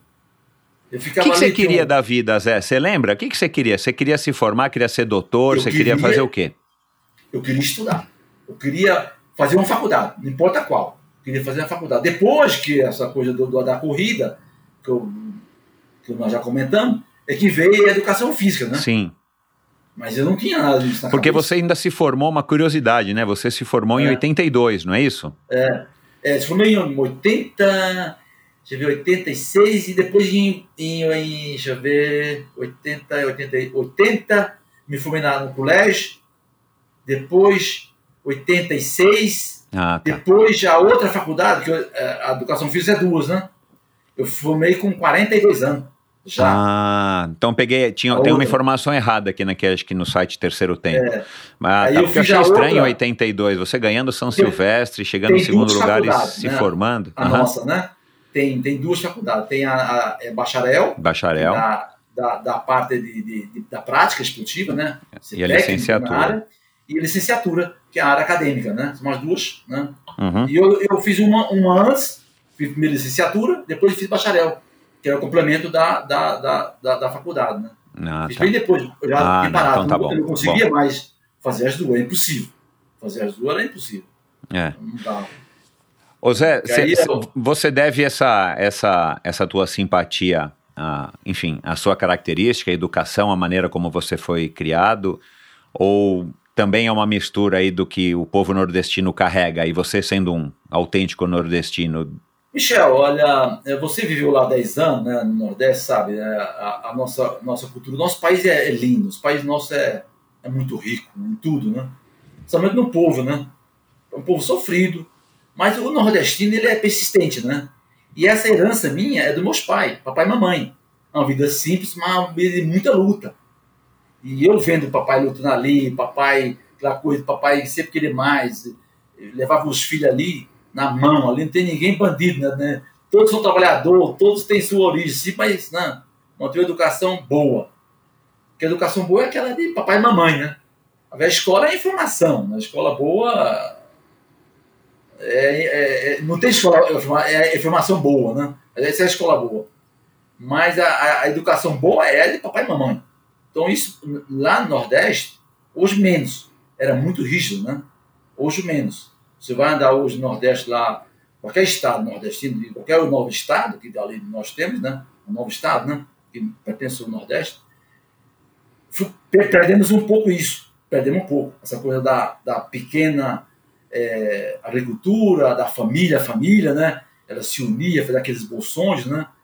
Então está se perdendo um pouco. Mas ainda mantém ainda isso. Então eu, eu, eu, eu a minha herança é aí. Uhum. A força minha está aí. E, hoje eu posso falar com tranquilidade.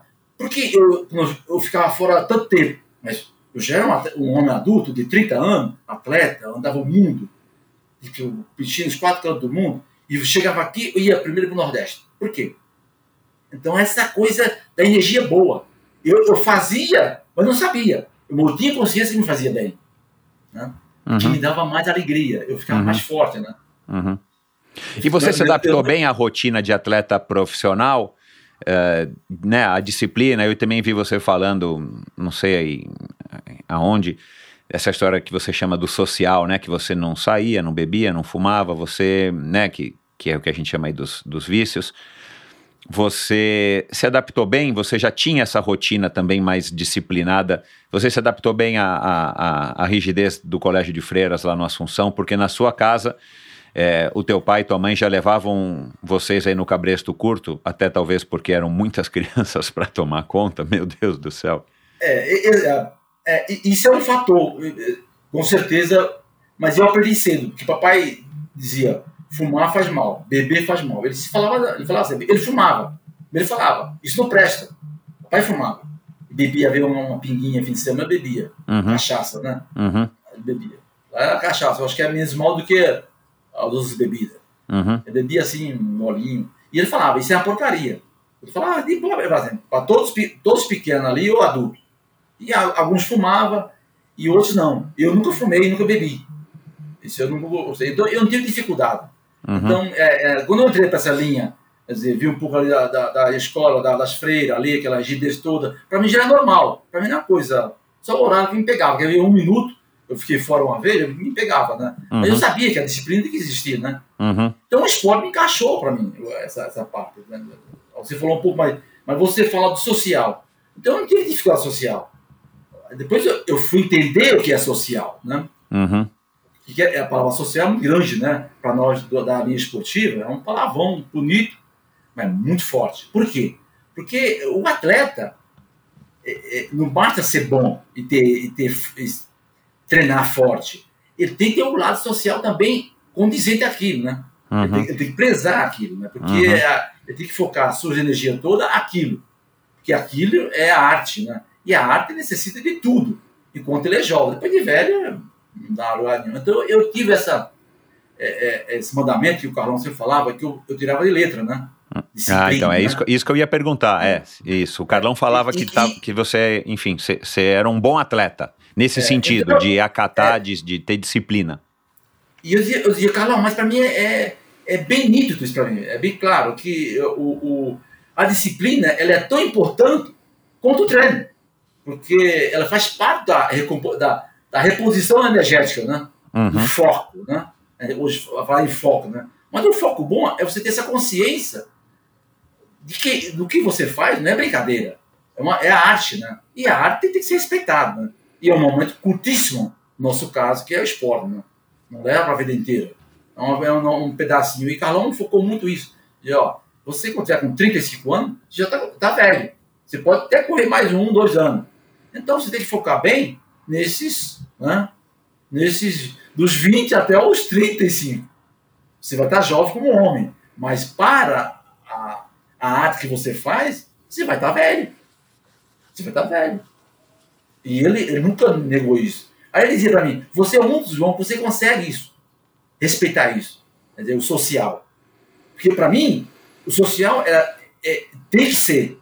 Eu ainda afirmo isso hoje, para quem é atleta. Isso eu posso falar essa dica. Não é uma dica, é um- uma experiência que eu passei. Uhum. Você se resguardar o social é tão importante quanto, o treino. Igual. É como dormir. Se você treinar, treinar nem dormir, você não faz nada. Porque você vai treinar dormindo. Porque nós, nós, nós temos esse conhecimento hoje, a pata hormonal, a cadeia hormonal, ela vai ser construída dormindo. O Aham. treino é apenas, apenas, tão só, é uma, é, é uma destruição, vamos dizer. É, uma é, é o estímulo para quebrar, para que você se É. reconstrua, né? Hã? Fibras e tudo mais dormindo. aham. Exatamente. Hoje, mas, é- então, respeitar, eu diria assim, o social total, eu diria assim, tem que ser. Eu tenho, eu tenho uma linguagem na minha, meu, meu linguajar, meio, é meio, meio, assim, meio, desculpa, turma, é uma palavra meio, meio grossa, mas eu vou falar. Ela, ela tem que ser 100% no treino e 100% no social. Se não for, você pode ser o melhor atleta do mundo. Você não consegue arrancar tudo de você. Não consegue nunca. Nunca. E, ó, eu parei lá e sabendo a hora de parar. Se eu fiquei 12 anos, no, no 16 anos, recordista da- do nosso país, né? Em algumas partes mundial falando, né? Eu fiquei graças a isso. Não é porque eu era tão bom assim. É porque eu respeitava essa lei chamada, né? Atleta tem que ser respeitado. Em todos os esportes, em todos. Futebol. Futebol é bem nítido, né? O cara faz 10 gols, já começa achando que é o Pelé. Vai ver, o que o Pelé fazia. O Pelé acabava o treino dele e ia correr ainda. Os Aham. caras não, hoje não correm nem o campo hoje, não. Eu li alguma coisa do Pelé, né? Então você tem que respeitar a lei da física, a lei do físico. É respeitar isso, Ninho, do movimento. Você não é de ferro, você não é de aço. Impossível. O talento é isso. Você nasceu com uma certa facilidade numa, numa, numa arte, você tem que ir a fundo nisso e respeitar o outro lado. Porque vai fazer falta. Quando você se encontrar com os melhores do mundo ali na, na pontinha, vai te fazer falta, vai te fazer. Você pode estar entre os cinco, mas ser o número um é pancada. É pancada. Eu ganhei muitos provas mundial. Se eu ganhei E 10 provas aqui- no Brasil, eu ganhei 100 no- fora do país. Essa é a, é a, é o meu número, né? É, você fala muito forte. também disso, né? Dessa questão do, do intercâmbio, que é fundamental. Você tem que estar entre os melhores do mundo se você quer ser um dia o melhor. Sempre, estar entre os melhores do mundo, né? E eu fiquei, a minha, olha, diria que 80% da minha vida esportiva com esse povo. É, você perder, né? Ô Zé, e como, e como, como é que você fez para não se perder também no seu próprio ego? Você começou a ser bajulado, festejado, aposto que você era convidado para tudo quanto é evento, era convidado para festinhas, né? Você começou a ganhar dinheiro, que pode não ser muito, talvez, para os padrões de hoje, mas para um menino que saiu de Bezerros e estava agora na cidade grande, vivendo a vida dos sonhos, correndo, sendo o vencedor da maior corrida é, brasileira da América Latina, né? Acho que é a maior corrida da América Latina, América do Sul é, na capa de jornal, dando entrevista e patrocínio, né? É, como é que você fez para também controlar isso? Tipo assim, não, sabe aquilo que a gente diz, né? Não se achar, não subir no, na, no salto alto e achar, bom, agora eu sou o, o, o dono aqui da melhor cocada do pedaço? É, Michel, é bom que você essa pergunta tua é bem de atleta, não é nem do Michel entrevistador, né? Mas é. O mundo é assim mesmo eu, eu, eu, eu como atleta, eu sempre respeitei essas normas, né? A disciplina, né? E eu nunca me achei o melhor do mundo. Eu achei que eu estava entre os melhores, entre os melhores do mundo. Entre os 10 melhores, certeza eu estava do mundo, né? Mas eu sabia que eu podia perder e que eu podia ganhar. E o jeito de eu ganhar seria eu não, eu não me achar que eu era o melhor. Como aquela perguntinha que eu fiz, eu falei para o presidente Antônio Galvão, eu não falei que eu ia ganhar. Eu falei que eu ia disputar, sempre. Eu vou disputar. Eu vou treinar, focar para disputar. Então, eu sabia, naquele momento, mesmo sem conhecimento, que se eu não fizesse isso, focar naquele mundinho, e não me achasse que era o melhor, eu ia ter mais energia. No momento que você acha que você é o melhor, você perde uma energia grande. Mas foi o Carlão que te. Quem te ensinou essas coisas, caramba? Eu quero ir nesse Mobral aí, porque pelo amor é, de Deus, mas, pô. Mas, Michel, foi o Michel, Carlão. Eu, é, é, é, o Carlão, ele, ele, ele tinha essa, ele me respeitava muito essa linha minha, né? Eu tinha essa, essa coisa, eu já tinha uma, uma tendência essa, né? A, a, que eu, eu, eu, gostava de sempre dizer assim, eu estou entre os melhores, mas não quero o melhor, né? eu sou o bom, não. Então, eu, eu quando eu ia para a prova, não importava a prova, se era a volta, como dizia o Carlão, da Penha, ou era São Silvestre, ou era Estramilhano, ou era Olimpíada, ou era Mundial. Falei, não, eu vou disputar ela. Eu não vou desistir. Vou treinar para disputar. Mas você está na frente, já um, um, quilômetro na frente. Mas não, eu, eu vim disputar. Eu quero fazer meu melhor hoje, agora. Então eu tinha essa. É, é, é, eu não me julgava o melhor. Oh, mas você ficou muito tempo. Você é o melhor. A, a imprensa. Eu, quer dizer, eu tive sorte, porque eu tinha uma, uma banda do, do clube, né? e o Carlão que seguravam. Que a imprensa é coisa maravilhosa, né? Boa. Mas o atleta tem que ter essa consciência, que é uhum. boa, mas tem a hora certa, né? Porque senão ele fica meio se achando que ele é o, né? Ele é o popstar. É, e ele não é. E, é, e não é. isso, é. isso acaba sendo um pouco normal, né, de acontecer. A gente vê, não, é, não é todo mundo que tem esse autocontrole, né? E a gente pode ver com jogadores de futebol que estão aí na vitrine, né, do, do mundo, para quem quiser ver. Mas a gente percebe que muitos deles acabam eventualmente se perdendo e depois o cara acaba se envolvendo em escândalo e aí vai. Porque é que de repente o cara sai, né, do interior de algum lugar, sem dinheiro, em pouco tempo. No teu caso, cinco anos até você ganhar São Silvestre, né? Desde, desde o dia que você foi lá no Pinheiros em 75 em 1980. Cara, e você segurou as pontas, o que, o que é legal, né? É, é porque aí você tem uma história é, praticamente só de coisas bacanas para contar e lições que você viveu. Mas não é comum isso, né? É, não é comum, mas é, é, eu tinha alguns princípios muito bons, eu tinha, né? A minha origem, a minha família, a pessoa. Eu tinha uma, umas coisas bacanas, né? Aí você fala, poxa vida, mas você não se achava o melhor? Você era o melhor. O melhor de quê? Você pôs uma vírgula em alguma coisa que amanhã o outro vem e põe, né? Você apenas. Exato, né? é. é. Deu, um, deu um pontinho a mais. É, você tem que estar bem informado. Pelo menos. É, eu acho que o, o, atleta, não importa a modalidade que ele esteja, no caso meu foi corrida, né? Ele tem que fazer o seu melhor naquele momento, né? Que amanhã, amanhã, amanhã, amanhã não sabe, né? Agora é hoje, né? Fazer o melhor hoje, que amanhã com certeza será melhor.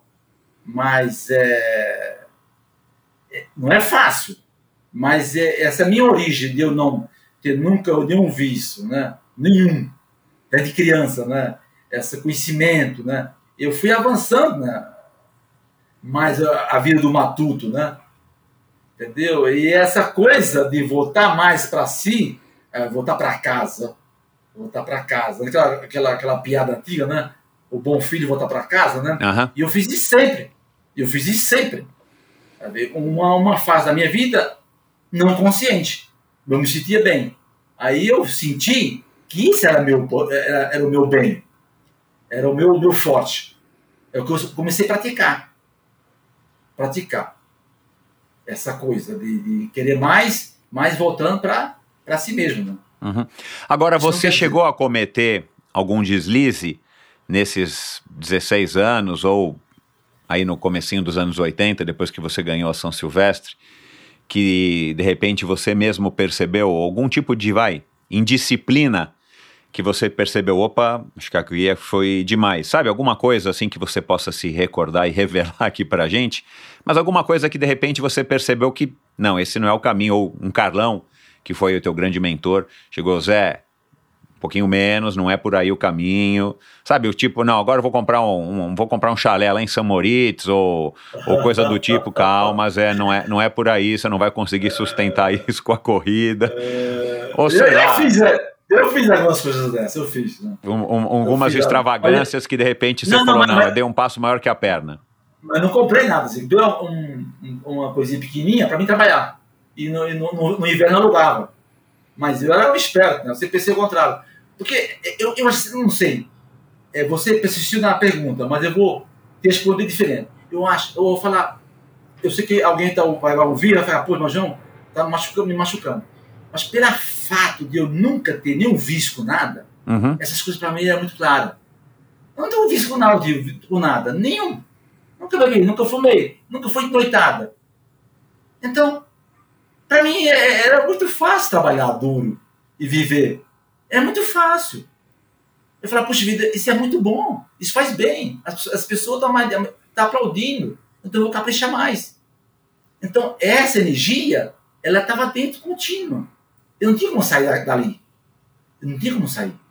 E qual que era a motivação para isso? O que, o que, que você queria? Pô, você foi para a Olimpíada já no ano que você ganhou a São Silvestre, né? Aliás, foi um, foi um ano que eu imagino que para você tenha sido bem legal, né? 1980.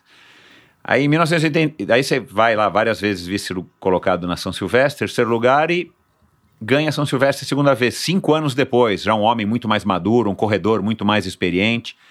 E a São Silvestre que você ganhou também vai com um pouquinho menos de de estresse, né? Um pouquinho mais de folga, né? Não foi como foi a do a do a de, de 80. O que que você queria? Você queria queria a medalha de ouro? Você nunca mais voltou para a Olimpíada, né? Você não foi para a Olimpíada de 84? Você foi em 80, mas não foi 84, né? Não, eu fui em 84. A de, Ah. a de 80 foi em Moscou, né? Foi em Moscou de 80, né? Foi em Moscou. A de 8, Não é, isso é. Em 84 É, foi a de Los Foi em Angeles. Los Angeles, né? É. Los Angeles, né? Então o Joaquim ganhou a medalha de. Exato, de mas você não foi para essa, né? Que eu te perguntei, porque Não, aqui não, não tem um site aqui que diz que você foi e que você não, terminou. fui. Não, Eu, Aham. eu, eu, eu podia até ter ido, mas é. Acho que não estava preparado para isso ainda, né? Aham. É, é, é, é que o esporte é, é- ele é muito bacana na vida de um homem. E eu acho que para mim, para mim, para minha facilidade, eu volto à mesma, à mesma, mesma origem, né? Eu tive essa facilidade, eu não tive visto nenhum na minha vida. Eu vou, mas tá falando de novo de visto? Não, é prazer da vida. Aham. Beber é um prazer, fumar é um prazer, se divertir é um prazer. A vida é isso, né? E faz bem a vida isso. Né? Só que a- a- tem algumas modalidades de arte da, da, da vida, no caso meu, então para mim, essas coisas de ficar confinado e tal, ou treinando, então para mim era tudo normal, né? É tudo era uma vida boa. Eu tava no meu, no meu, no meu, no meu métier, tava com o meu piano ali, né? Afinado e tocando, né? Então não tinha nenhuma dificuldade. Eu tava rindo à toa, né? Feliz. Eu, eu, eu, até eu vou voltar, voltar, voltar atrás, lembrei agora de uma, de, uma, de uma piadinha. Eu fui homenageado uma vez, homenageado, né? O doutor Vic Malzone, né? Meu Uhum. patrocinador, Aham. numa, numa grande boate aqui nos Jardins, Eu nem sabia que era boate. né? Aí eu cheguei lá, eu era homenageado, como toda a mídia, né? Na mídia toda, estava lá, né? nacional, né? Ele, ele lembra disso, né? ele vai lembrar disso. Né? E eu não lembro, não lembro boate, era aqui no jardim, perto da, da, da, da, da, Faria Lima, baita, baita casa linda, maravilhosa. Eu cheguei lá, eu tava de tênis, não sabia que tinha entrar lá só tinha, tinha que entrar de, de, de, de, tênis, né? de, de, sapato, né? Aí eu cheguei lá como atleta, cheguei lá, um, um jeans normal, um tênis no pé, me falou, mas você não pode entrar de tênis aqui. Eu falei, mas então fala lá pro anfitrião, que é o Vitor Malzano, que eu tô aqui, eu cheguei. E ele tá todo me esperando. Foi muito engraçado, né? Eu, tenho, eu não tinha noção, né? mas não, não era que eu era desligado do mundo. Não era isso, né? Eu estava muito ligado nas coisas, mas no meu mundo do esporte, né? Eu focava nisso, né? Eu estava bem atenado. Ah, quem é o cara lá, o, o australiano, o melhor corredor da Austrália? Eu falava, de Castelo, de fundo. Lá o da, será da, da Itália, era o Fava. Eu estava com o mundo todo, né? no meu mundinho, eu queria conhecer meu, né, o métier. É, isso é simplicidade, né? Não é, sei lá, não é ignorância ou pouco caso. É você é um cara simples e se manteve é. simples, né? Eu, eu, eu sou um cara do bem, né? Do bem, né? Isso, eu gosto isso de viver mesmo. bem. Isso é, mesmo. E, e, até brinco hoje, né? Quando eu vou correr, eu não vou é, treinar pela obrigação. Eu vou feliz que vou correr. Eu vou muito feliz. Até eu, eu tenho uns amigos aí que correm comigo, né? Às vezes vão correr comigo, né? pessoas bem diferenciadas, nada a ver com corrida, né? E ele fala, puxa vida, e tem alguns que de 20 anos, outros de 10, outros de 15, pessoas totalmente, nada a ver com, com, com esportes olímpicos, né? Uhum. Fala, puxa vida, mas você deveria trabalhar com isso. Eu falei, não trabalho, eu não, não, não é minha, minha praia trabalhar com, com dar treino, né? Eu já fiz isso algumas vezes, né? É, eu falei, eu acho que você tem que fazer as coisas na vida boa para você com prazer e correr feliz, ou jogar feliz, ou pedalar feliz, nadar feliz, caminhar feliz, trabalhar feliz, tudo feliz, que alegria é um acelerador divino. Ah, eu não sei a tua, a, o teu tempo que tem aí, mas tem uma, uma, uma, uma fase da minha vida, do esporte, de autoalimento, eu era novo, eu tinha uns 22 anos, que eu fiquei de 20 a 22 anos parado. Falei, parado. Eu fazia 14,50, 14,40, 14,29. Ah, tá. Eu não subia. Eu parei. Eu era, era do Pinheiro, do Pinheiro, na época. Né? Estava quase mudando para São Paulo. E no Pinheiro eu tinha uma metodologia. Eu estou falando da alegria e da felicidade. Tô falando. Olha só o que eu estou falando para você entender que minha, o esporte é interessante na vida. E o Pinheiro tinha uma metodologia, o Carlão, é, fazia esse teste de 5 km a cada dois, cada um mês e meio, um mês, dois, depende da época do ano. Uhum. Dois meses, fazia um teste de 5 km, um teste. E eu, como era o melhor atleta do clube, de, de fundo, ele botava três, quatro meninos para me puxar. Três, uns 5 km. Um corria dois, outro corria um, outro corria um e meio, para...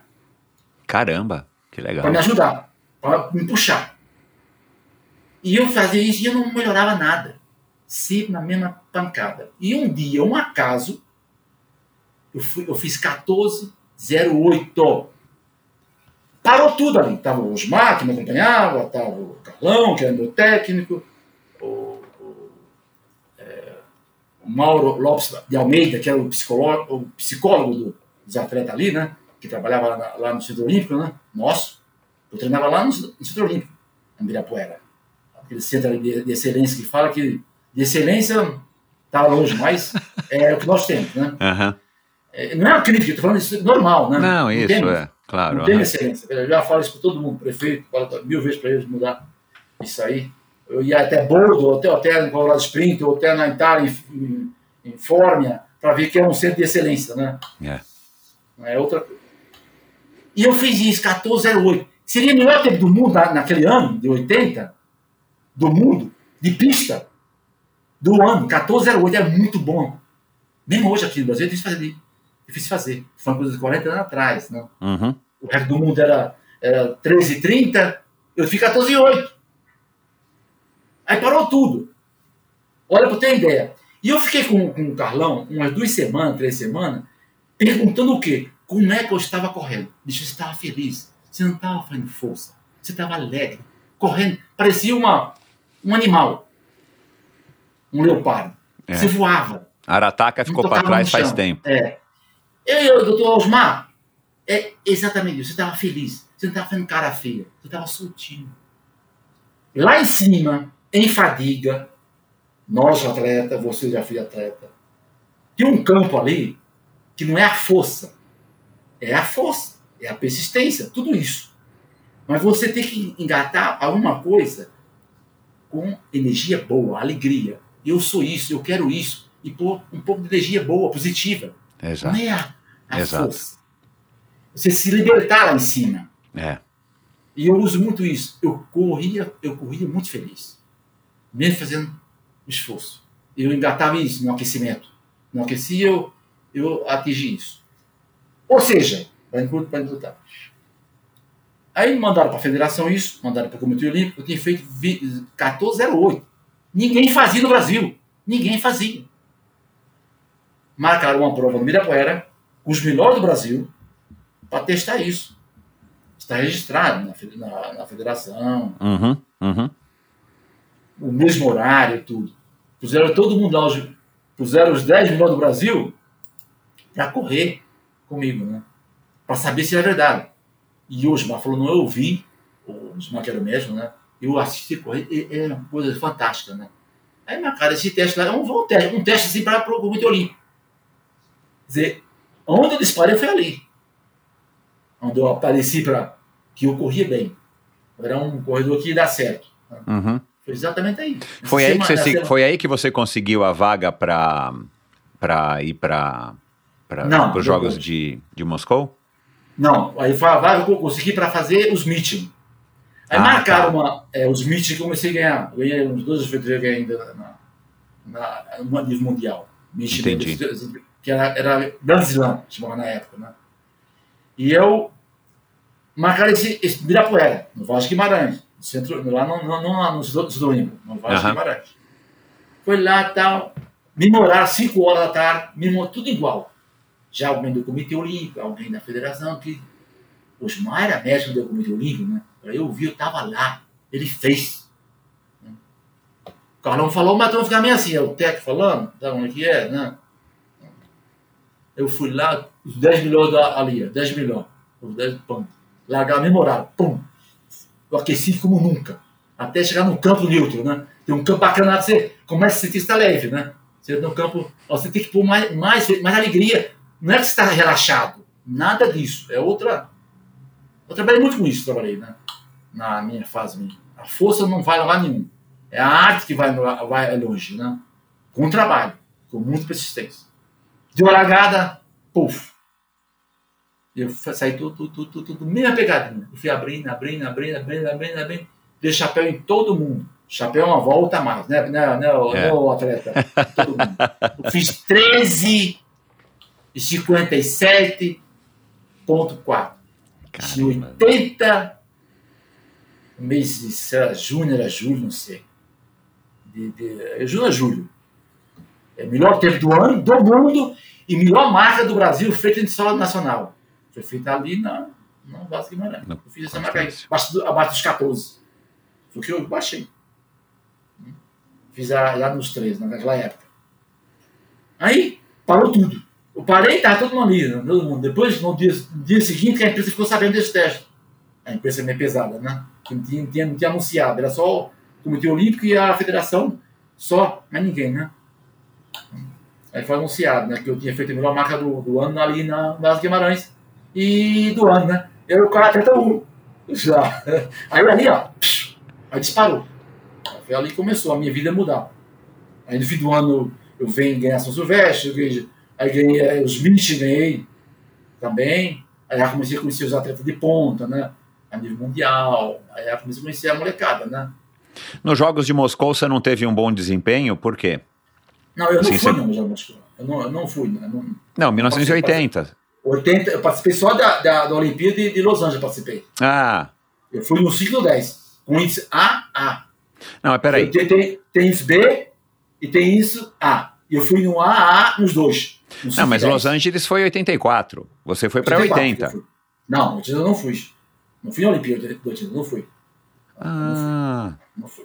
caramba, meu. Nesse, nesse Michel, eu tinha condição de ter ido, mas não, Entendi. Tá. é, é, não, não, não tinha história para isso, não tinha ainda. Mas podia ter ido bem, mandado bem, né? Mas é, até o Comitê Então, quando você assim, foi para a Olimpíada, você já tinha ganhado a sua primeira São Silvestre já, em 80. já, São ah, Silvestre, então. já era, Cara, eu li em algum lugar que estava errado. Eu não sei se é no Wikipedia, acho que é no teu Wikipedia que está errada essa informação. É que tem muita coisa antiga ali, né? Que eles não mudaram, né? Tem que. As pessoas jovens entram, né? Tem que mudar. É, pede pro Gabriel te ajudar. Pede, nem É. eu sei como é que mexe lá. Pede pro Gabriel te ajudar. É. Enfim. É, eu, eu, Ô, tá. Ô Zé, Então, então é isso. Então, então a, minha. Quer dizer, eu tenho umas coisas bacanas assim da, no meu começo, né? Foi feito em solo nacional, né? Mas marcas pesadíssimas, né? E Pois eu, é. fiz, eu fiz aqui. Depois que eu fiz aqui, foi que eu fui pra fora, né? entendi. Ô Aí eu Zé, baixei essa marca de novo, né? você ganhou dinheiro correndo? Naquela época? É, Pra época, assim, você tava, você tava Pra tranquilo, época, vivia eu- bem. é, eu, eu- né, porque ganhar dinheiro é, é, é tudo relativo. Esporte, esporte assim, nosso olímpico, né? Hoje, quem ainda hoje já é olímpico de verdade, que tem medalha, medalhista olímpico, eu não sou, eu não sou medalhista olímpico, né? Aham. Fui com semifinal só, em 10 mil metros. No 5 mil eu fui eliminado na primeira bateria. né? E eu era, eu era AA, eu fui com isso, mas eu fui eliminado no 5 mil metros. Eu bobeei. Assim, Então, é, é, eu, eu tinha feito essa pergunta e embaralhei na, nos anos. É. O que, que houve nas Olimpíadas que você não, não teve um resultado é, como é você novo, poderia ter? Aham.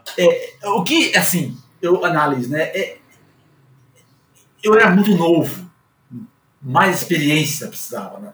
Chegar na Olimpíada, eu com um índice assim desse porte, só que os caras que correm a Olimpíada, né? Que vai correr a Olimpíada, tem, tem que ter mais pista, mais cross, mais cross country, pra ter Ah, a perna forte e levinho, fazer toda aquela subida e descida, né? Uhum. Certinha, né? E nós não tínhamos isso, nós não temos, ainda hoje não temos história para isso. Eu tentei montar isso. Tentei entrar em fazer muito cross, muito cross, muito cross, para ficar muito forte, para depois ir para a pista, né? Então, aqui não, aqui é, não, nem, nem, nem tem cross, e nem tem pista, só temos rua. Aham. Nós temos rua, rua tem, tem bem, tá, tão bem. A, a medalha de Vanderlei, graça, né? é, essa história nossa toda, né? E tem muitas provas de boa, de rua, né? Mas eu- chega, chega lá em prova clássica, no caso de 5 mil, 10 mil metros, 3 mil com obstáculo, né? É, tá, Falar 3, 3 mil com obstáculo. Tá na época do Adalto Domingos, né? Ainda, né? Hum, Parou Uhum. também. Vamos dizer, eu falar hoje, quem vai para a Olimpíada em 10 mil metros? Sem chance de ir para a Olimpíada em 10 mil metros e 5 mil metros. Sem chance. Não temos chance nem de fazer nem, nem B. Mas A. Entendi. Aham. Então tá, tá muito longe. Então, eu era muito novo. Precisava ter feito todo esse, esse sofrimento lá. É, ou seja, tem que ter história.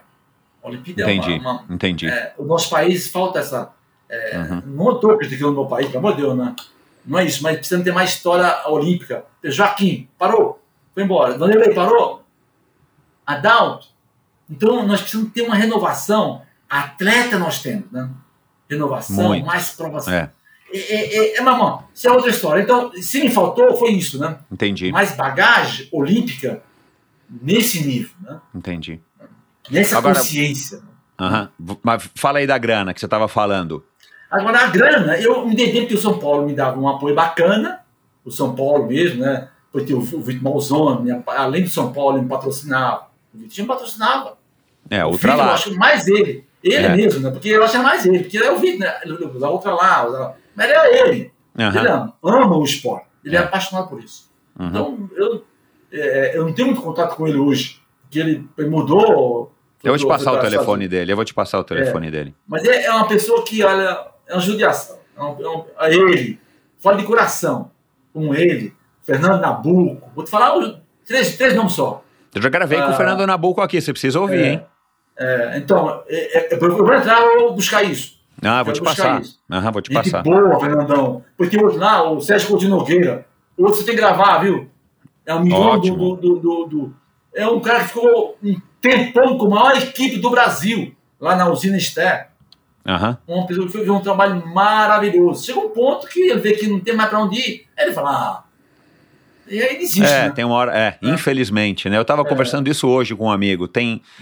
É, é, legal que a gente tenha esse tipo de iniciativa, como a gente teve agora, né? Mais recentemente, não tão recentemente, mas nesse meio tempo, com o próprio, com o próprio grupo Pão de Açúcar, né? A BMF é, e o Pão de Açúcar e o Vanderlei sendo parte do Pão de Açúcar, que acabou agora faz cinco, quatro anos, enfim.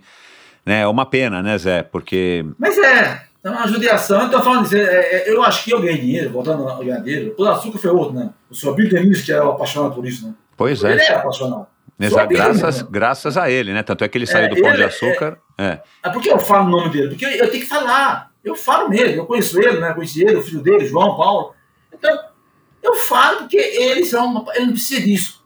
Ele não precisa de, de para vender no mercado, ele precisa ter corrida de rua. Mas nunca. Mas nunca, né? Ele, é, porque ele é apaixonado. O Vitinho precisava fazer corrida de rua, ajudando o Joaquim, eu, o Zequinha, Agberto. Não, ele, ele gostava. Ele usava as empresas para ajudar. Né? ajudar. É. Um o Sérgio Coutinho Nogueira. Outra pessoa que fantástica. Então, são as pessoas que eu acho que nós precisamos ter uma. O Brasil precisa de ter identidades olímpicas, mas enquanto não ter educação com o esporte, não vai funcionar. Quando o ministro Haddad era, era, era o ministro Haddad era o ministro, eu tentei conectar com ele, para ele fazer essa, essa ponte. E eu tentei. Eu e o meu, meu sócio, Renato José Elia, que foi do basquete, jogou com o Oscar Schmidt, com aquela turma lá de 80, uhum. campeão do mundo. Então, esse povo aí, nós tentamos falar, fazer essa ponta, mas fazer costurado. Costurado. Ser parte da educação do país. Para os nossos pequenininhos ter acesso. Imagina a distância, Zé João, lá de Bezerro. Como é que eu chegar no Pinheiro? Eu, então... eu, eu, tô, eu tô te falando, eu cheguei lá de bicicleta. E me aceitaram. né? Lá na Tucumã. Eu lembro como hoje. Mas se fosse hoje, tá pior, tá mais longe ainda. Não chegava. Tá bem mais longe. Se eu bater, se eu bater lá na porta do Pinheiro, lá sozinho, com a câmera dele, eu não entro. Não. Então, isso eu falei. Não, e não é nenhuma crítica ao clube, né? Não, é, é, e, e, é, nem, é e, nem, ao país. Exato. Nem ao país. Essa costura tem que ser feita. Ser feita. E você tentou e não, não foi para frente, Zé? Que, que, qual foi o, o principal motivo? lá e é, eu, nós mandamos uma, uma, carta bonita lá para o ministro, né? Na ocasião, da educação, né? Ele ficou lá, acho que a gestão quase toda, o Haddad, né? Hoje já é candidato hoje aqui em São Paulo. Cara bacana, bem instruído, é, pessoa bacana ali é. Não vou partir, para mim não tem partido, tem pessoas, como uhum. você, Michel. Eu falo assim, pessoa, né? Tem que ter coração bom e ter alma boa, né? E pensar o bem e agir pelo bem. Eu falo isso. Eu fui lá, nunca fui governo, nunca fui deputado, nunca fui vereador. Fui até ter sim. Porque o meu padrinho político era bom. Faleceu agora, né? Marco Maciel. Marco Maciel. Quando eu parei de correr, ele me chamou lá e me convidou para me seguir a carreira de, de, político, né? Eu falei, Marco, uhum. Marco Maciel, eu não entendo nada de político. Nada, nada.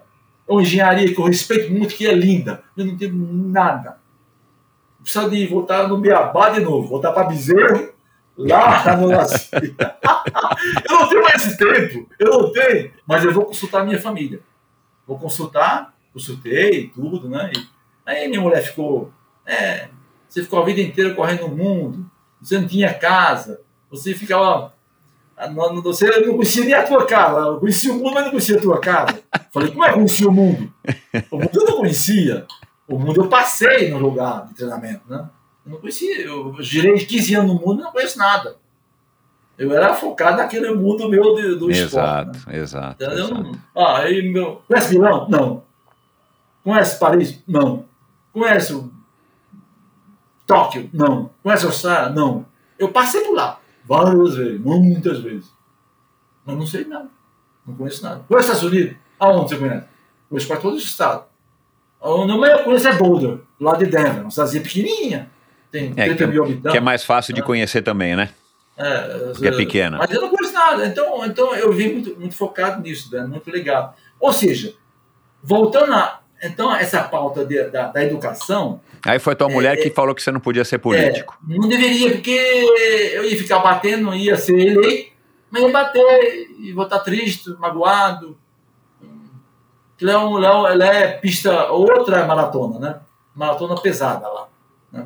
Meu Deus. E, e depois, eu, depois que, eu, que eu entendi que era. E é, e é estimulante, né? é bem maluco. É uma área muito crua. Precisava de fazer uma renovação, né? É uma área bem que dá ouro bruto. Nós uhum. temos um, né? É uma área bacana. Uma área que precisava de pegar uma, pessoas boas lá e falar a verdade do país. Falar essas coisas aqui, eu com você. Falar, mas, o senhor vereador, aqui no meu bairro aqui. Nem sei quem é o vereador aqui que manda aqui, não sei. Olha, olha só, não sei. É, onde teu filho vai estudar? Ao hospital que ele vai. É o começo de tudo. Esse é o começo verdadeiro. Estou falando, eu que estudei no Mobral, estou falando. Eu tinha coragem, eu hoje, com a minha formação, de pôr meu filho na, na Zenei, com todo respeito, são linda escola, linda, maravilhosa, bacana, mas não teria, porque a formação é. é, é, é, é estou falando, não estou falando de educação, estou falando de informação, é pequena, é injusta com a humanidade. A pegada hoje é mais pesada. É a mesma coisa, eu vou, eu vou correr com. Eu, atleta olímpico, correr com na periferia. Não tem, não tem sentido, não tem lógica. Né? Nós temos que competir a nível, top, né? Então nós temos que ter a melhor escola. Você vai, eu vivi lá três anos nos Estados Unidos, eu vivi lá. Eu era um, quase americano. Eu podia ser americano com o Joaquim. Tinha green card, eu tinha um monte de coisa lá. Eu tinha, eu tinha é, residência lá, tinha tudo. Que né? legal. Eu tinha muita coisa lá, eu era quase americano. Mas, assim, é, eu não ia ficar lá. Nunca. Mas eu, eu amava a Europa. Era mais, mais meu cantinho. Que era em São Maurício, era perfeito. Eu ficava de São Maurício e ali, e, ali na, na, na, no centro de, do Icone, em, em Pisa. Do lado de chamar Livorno. Livorno e Pisa tem um centro de, de excelência italiana. Uhum. São centro Icone, né? Centro Olímpico de Treinamento e Pesquisa da, da Itália, né? Uhum. É, eu ficava ali. Ali é mar, beira-mar, e eu estava em São Maurício, encostadinho, né? Eu subi ali a uns. Um pulinho, estava em São Maurício. Então, então são lugares que eu amava ficar. Porque tinha muitas provas na Europa, Estados Unidos não. Quando chegava a época de rua, era bom para mim porque eu entrava na estrada americana, para mim era maravilhoso, maravilhoso né? Competia ali, putz, era maravilhoso, né? Uma hora eu estava em Washington, Boston, outra hora eu estava em Boulder, outra estava no, no, no, Novo México, lá em cima, né? Uhum. Eu estava no estado de Oregon. Então, eu, para mim aquilo lá era divino. Você nunca quis ficar por lá, como fez o Joaquim? De repente estudar é, lá? É, é, eu tinha dificuldade com a língua. Uhum. Para me virar. Eu precisava ficar lá, não vim para cá. É, eu tentei, falava, me virava bem, né? Virava Nesses bem. três anos eu, que você ficou lá? É, 13 anos, não é três, 13. Não, mas você ficou 13 morando lá? É quase, eu ficava 4, 5 meses por ano lá. 4, 5 meses ah, por ano. Ah, que legal. É, bastante. Eu ficava muito tempo lá. Minha mulher fez escola lá, na, na faculdade. Ela fez a graduação lá, né? Aham. Pós-graduação. Mas, mas é. assim, o que, o que mais te impediu foi essa questão da língua? Da língua. Então, falava e virava bem. Né? Agora, para para mim, pra mim é, é, ter uma vida americana, precisa dominar a língua. Né? Joaquim é. é. pegou fácil, né? Fez faculdade, fez tudo. Eu acho que bacana. Uhum. Eu sentia assim, eu falei, pô, eu não vou encaixar aqui meu Oxente. De jeito nenhum. então, eu vou trabalhar aqui, né? Trabalhar bem aqui. Exato. E depois, né, eu, para a minha carreira, eu volto para casa, né? Essa é a minha cabeça. Uhum. Foi assim. Né? Ô Zé, você acha que, que, que você foi você foi e é, é, ou teve o reconhecimento à altura do seu feito, da sua dedicação, da sua, da sua categoria? Michel, com relação à mídia, você acompanhou, eu diria, no geral, nunca me, me criticaram. Né? Tudo foi elogios bacana. É, toda a mídia, qual seja, não importa, Peço desculpa a você também, porque eu, nós ficamos aqui no bate-bola. Eu estava indo lá fora, não, não, não, se acertava. Mas aqui a minha vidinha, eu sou muito focado nas coisas, né? Ah, eu estava vendo a, a, prova do, do, do, do Recife, né? O Rio das Pontas. Estava vendo lá, focado naquilo lá. Mas com relação à grande mídia e a, a mídia popular, que não fala pequena mídia, popular, a de periferia, Aham. eu sempre fui bem recebido. Hiper Uhum. bem recebido. Hiper, hiper. Porque eu nunca fui, não. Eu sou eu, sou, eu, sou, eu, sou eu, sou isso. Eu sou isso, né? É. Não vou mudar nunca. Então eu só tenho gratidão, ó, assim, não temos dizer, obrigado a todos vocês, né? Eu posso fazer para você, para qualquer mídia, qualquer uma. Eu tenho parceria aqui com a, com a Band, boa, já há quase 15 anos, não 15, não, 16 anos, com a corrida aqui de São Paulo, as duas corridas, né? O Grupo Band, né? E tem no Recife com a Globo Nordeste já, dentro de, fundado a, a corrida, de fundação da corrida, com a Globo Nordeste, né? E eu, ah, é, é, eu nunca tive crítica. Sempre eles me ajudam em tudo. Agora eu sou esse, eu sou um cidadão, diria, com essas origens, né? E para que mudar? Aí, foi, aí volta para os Estados Unidos. Como é que eu ia mudar para lá? Não, é, eu brinquei com você, eu, meu achei não encaixa aqui. Mas não é não encaixa aqui, essa palavra não é minha. É do, é do, é do aquele grande é, poeta, escritor, né, nosso é, Ariano Suassuna, né? Uhum. E, o meu oxente não é, não é que não encaixa lá, não é, não é, uma, não é uma coisa demagogia, nada. É que não encaixava. É um país bom para trabalhar, para estudar. É mesmo. Não vou dizer que não é. Quer estudar bem e estar tá atualizado, vai para os Estados Unidos. Você é o melhor do mundo em quê? Estados Unidos ainda é top.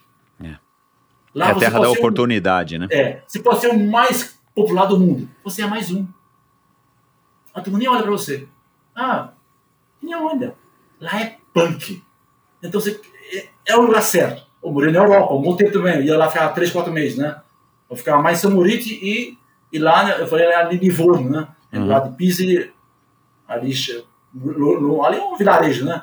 No centro de excelência lá. Eu não ficava dentro. Eu treinava lá, ou ficava num hotelzinho na entrada. Chamava Piccolo Hotel.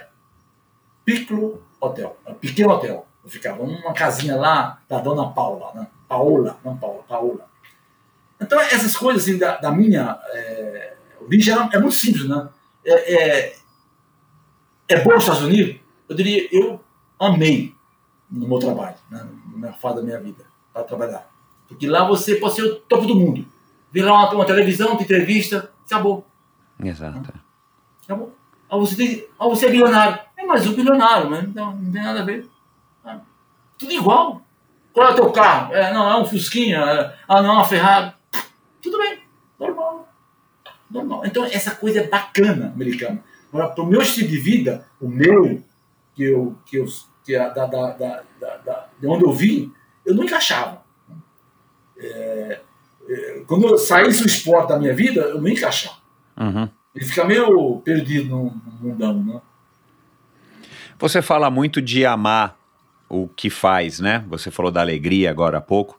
Agora, como é que o, como é que o caboclo sabe que ele ama aquilo que ele faz? O que, que você pode dar aí de, de um ensinamento?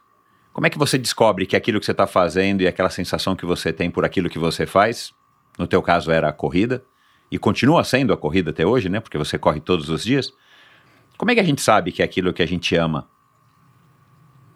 Ou como que você já conversou aí com o Gabriel, né? Que, que é um, um, um jovem adulto aí, um moleque perto da gente, mas que já está aí numa carreira bem legal, se formou, estudou em escolas boas que você proporcionou e, e se formou aí no, no INSPER e está aí trabalhando firme e forte como trainee numa mega multinacional.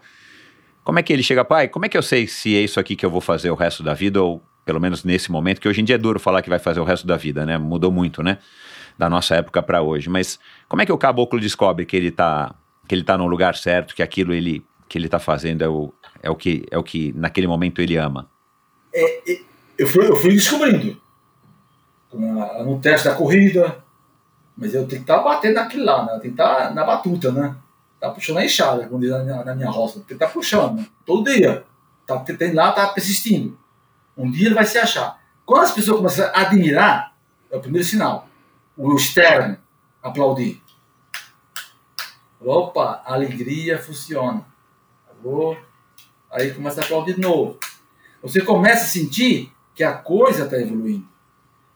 Eu acho que nada na vida você. Você falou em alegria, né? Você fazer uma cara muito fechada vai dar certo. Eu, eu, eu venho aqui fazer essa, é, essa, essa, te dar entrevista, né? Falar da minha história. Para mim é um prazer, uma alegria. Demais, né? Falar isso. Né? Porque é a minha realidade, eu sou isso. Né? Então tô feliz. Não, não vou mentir tô feliz. Viu, Michel? Tô feliz. É, eu, quando falei, eu pedi desculpa que naqueles encontros lá. Mas não é nada, eu tô lá, tô cá e eu quero, eu quero fazer meu 100%, né? Naquela coisa, né? E eu sou aquele coisa do um só, né? É a mania do esporte individual, individual né? É, eu, eu sou eu, eu faço isso, eu sou isso, né? O esporte, esse é o esporte, do, é, o, é o ciclista. Só que não é bem assim, né? E eu percebi isso bem cedo, lá atrás. Que tem algumas coisas que você tem que estar atenado. Tá bem atenado. Aí passa, eles não pega, não pega o bonde, né? Faz piada, o bonde passa não pega, né? E eu peguei o bonde lá, lá atrás, né? peguei, né? Aí eu falei, poxa, vamos ampliar isso. Eu falei, Carlão, é isso, Carlão, é isso, é isso. Eu, tô, eu não, não fiquei preso a uma fadiga. Né? Me despertou outras coisas bacanas. Né? Que a fadiga também é legal. Mas como eu descobri isso? Só persistindo. Nenhum momento na tua carreira você pensou em, tipo, parar ou te oferecendo alguma oportunidade que você falou, cara, não vou mais ficar sofrendo aqui nas pistas, nas ruas, eu vou, vou agarrar essa outra oportunidade, vou fazer um pezinho de meia aqui e tal. Não passou pela tua cabeça. Foram uns 16 anos ou um pouco mais, bem vividos e intensamente vividos e, e, e certo de que você estava fazendo a coisa que era o que você queria fazer. Exato, Michel. Assina embaixo. Eu tinha certeza que eu estava no lugar certo, com as pessoas certas, no lugar certo, nasci para isso e amava muito aquilo. Eu tinha certeza, eu não tinha dúvida né? nenhuma. E, e, e, mais ainda, eu tinha certeza também que uma hora ia parar. E eu percebi na hora que ia parar. Era hora de voltar para casa. Foi planejada essa, essa aposentadoria não, em 96? Foi planejada? Eu senti que eu tinha que voltar para casa. Que é a hora de eu voltar. Que não dá mais. Você Olha como eu senti. Eu ia treinar à tarde, me sentia cansado. E de manhã faltava alguma coisa. Começou assim. Ah, Epa, é os primeiros sinais que você, você está envelhecendo. Não você como homem, mas como um atleta. Como atleta, é. Você comia bem? Eu comia re, exatamente muito bem. Bebia muito bem. Ah, mas o que você bebia? Água? Mas bebida melhor do que água não existe no mundo. Né? Angu, angu com água? Ah, com fruta, cuscuz, é bem pertinho, vou chamar de cuscuz. Né? Gostar não, gosto de cuscuz, amo. Né? O milho é muito bacana, com a carne, com jabá, qualquer coisa o cuscuz vai bem, né? Um é. Feijão. Então, então é, essas coisas eu acho que, é, como eu não tive assim nenhum costume fora do foco, então para mim foi muito fácil, né?